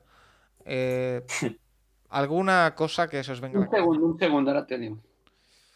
Eh, yo tengo aquí en mi mock draft de confianza, en el 34 Cam Smith, cornerback de South Carolina, y en el 66 Siaki Ika, defensive line de Baylor. Steve Ávila para los Cardinals. Steve Ávila en línea interior de TCU. ¿Sí? Y para los Cardinals el 66. por- 63, ¿no? 66. 66. Por los memes y porque salga del segundo día contento Rafa. Stetson Bennett. Mm, Eh, 34, Emmanuel Forbes, cornerback de Mississippi State. Y, y no sé, el 66 no tengo ni idea. Eh, y la última, off topic total. Vuestros favoritos, dice tres como mucho por categoría, para ¿Qué? Roland Garros 2023. No. Ya está, esa es mi respuesta a la pregunta. Rafael Nadal Parera a una pierna. Ese es Yo mi creo que no va a jugar. No tengo Yo no sé si va a jugar. Va a nada jugar. Garros. Va a jugar y se retira después. Djokovic, ¿no? O Alcaraz, ¿no? Djokovic Alcaraz. ¿Y en el femenino? No sé quién juega. No sé, no sé Eh, femenino. O sea, voy a, voy a pecar aquí de, jugadora. de cateto. Hay, Paula, hay- la chica esta Paula, ¿cómo Badosa. ¿Eh? Esta. hay una chica checa que es la número uno del draft, ¿no? Ah, del draft, de, de la. draft. No, Sí, del draft, es- sí, es- del es draft. Que es polaca. Paco, esa la va a dormir, ¿eh? Yo creo que va a volver a ganar la del año pasado, la, ¿cómo se llama? Iga, Iga Swiatek. Yo me, la, yo me la juego por los memes. Jessica no Pegula, no idea. que es la número Ah. 3 del mundo y es la hija de, de los Pegula. ¿Qué Eh, hizo el año pasado la Pegula en este torneo? A ver. Ah, bueno, es que no. No el... Bueno, ahora lo busco. Bueno, eh, ¿algo más que te quede por comentar, Rafa? Pues nada más, que, que ya estamos contando la- las horas ¿eh? para el draft. A ver, a ver si puedo arreglar mi despacho para, para sorprenderos con alguna foto del NFL y no con la orla de, de- de- de químicas de Zaragoza de mi suegro. Yo lo único que puedo aportar es que de- definitivamente voy a cambiar la analítica, ¿eh? O sea, no, no, no, no, no, no voy a ir a una analítica a las 8.50 de la mañana el viernes. Eh, Tomasi, ¿algo que te quede por comentar a ti? Que nos queda una semana muy intensa. Que veremos cómo llegamos al jueves. Que veremos cómo llegamos al viernes. Que yo no sé cómo voy a llegar, honestamente, al día 2, pero con muchas ganas de todo. Oye, el lunes es fiesta, el martes también. Ahí puedes descansar, ¿no? Esa es tu opinión. Gracias, Tomasi, gracias, Rafa. Eh, Nacho, ¿algo que te quede por decir? No, que yo creo que nos lo pasaremos bien, el- muy, muy bien el, el jueves, sobre todo. Y bueno, vamos a ver qué tal sale. Y, y bueno, que va a haber sorpresas y que la gente se, se apunte a seguirlo en directo tanto el jueves como el viernes y el sábado. Y el sábado. Twitch.tv ar- eh, barra el Capologist. Intentaremos, yo creo que vamos a conseguirlo, no va a haber problema, pero bueno, lo intentaremos. Que este año no nos baneen ninguno de los tres días. Si no, por si acaso, tenemos el Capologist 2, el canal secundario preparado. Eh, No, por No. si acaso, yo El tam- ca- el- en, unos, en unos cinco años el podcast es Capologist 1, Capologist 2 y un Capologist rosa, ¿no, Paco? Donde hables de, de- del, del esto, de halftime, de cosas estas. Bueno. ¿Eh? el- los, ¿No? los picks no los va a cantar Godel. ¿No? ¿Quién va a cantar los picks, por cierto? Yo sigo empeñado en una inteligencia artificial, pero. No, No, vas a poner una. No. inteligencia artificial No. que suena literalmente como Loquendo un poco más desarrollado, Paco. Bri- Brice Young. Es decir, que nos No. pusiste uno que en la posición era, si yo digo mal Cubi, eso era ya el siguiente nivel. Lo voy a hacer, creo que lo voy a hacer yo. Vale, Nacho. Por decisión unánime lo voy a hacer yo. Yo os voy a asignar tareas que necesitaré que hagáis durante el directo, pero bueno, yo creo que puedes asumirlo, Nacho. porque- Yo bastante tengo con vestir y demás, ¿eh? Por Yo, Tomás, y lo ¿qué? único que te voy a pedir es que me mires el chat y alguna cosa que haya. Ya está, es lo que te pido. Ah, bueno, eso sin problema. Vale. Y, y a Nacho llevará los pics en las redes, que irá tirando los pics y los trades, eh, que cante lo que haya. Y. eh, El gordo. Y no sé, eh, Rafa, ya te buscaremos a ti algo también, ¿no? Que ya que estamos. Aunque el cual yo soy de otra generación, ¿eh? O sea, bastante más lento con el ordenador que Nacho, por ejemplo. Bueno, yo tendré que buscarme también. Yo me voy preparando mi café con mayonesa, que, que no es poca cosa. Ostras, es que vaya asco. Eh, chicos, gracias por este podcast, el más largo Imagínate de... que me voy yo a hacer la analítica y me descubren el café con mayonesa. Paco. el más largo de la temporada, me atrevería a decir, ¿eh? Eh, así que Sí, fíjate, sí, sí. Qué, bien Café, lo, sí. qué bien lo pasamos. Eh, Nacho, Rafa, Tomás y gracias a todos los oyentes, como siempre, gracias por estar al otro lado, gracias a Hard Rock, gracias a Stripes, gracias por estar ahí ahora ya en serio, por, por ayudarnos y por participar y por colaborar con, con el Capologist, que quedan todavía bastantes podcasts por salir de aquí al draft, porque quedan, si no me equivoco, mañana salen dos, el miércoles sale otro, eh, alguno que se ha quedado en el tintero que no lo hemos hecho al final porque no me ha dado tiempo. Eh, así que bueno, a seguir disfrutando de- del draft, el directo. Recordamos, la madrugada del jueves al viernes, que nadie se pierda. Una de la madrugada del jueves al viernes. Estaremos en directo una hora antes, que tenemos bastante contenido del que, del que hablar antes de que comience el draft en sí. Y a partir de ahí, todos y cada uno de los picks que se den en el draft 2023 los podréis conocer, los podéis ver explicados, les veréis jugar de college que sí se pueden mostrar en, el Twitch del, del Capolage, que podéis seguir ya y os manda una notificación cuando abramos el directo.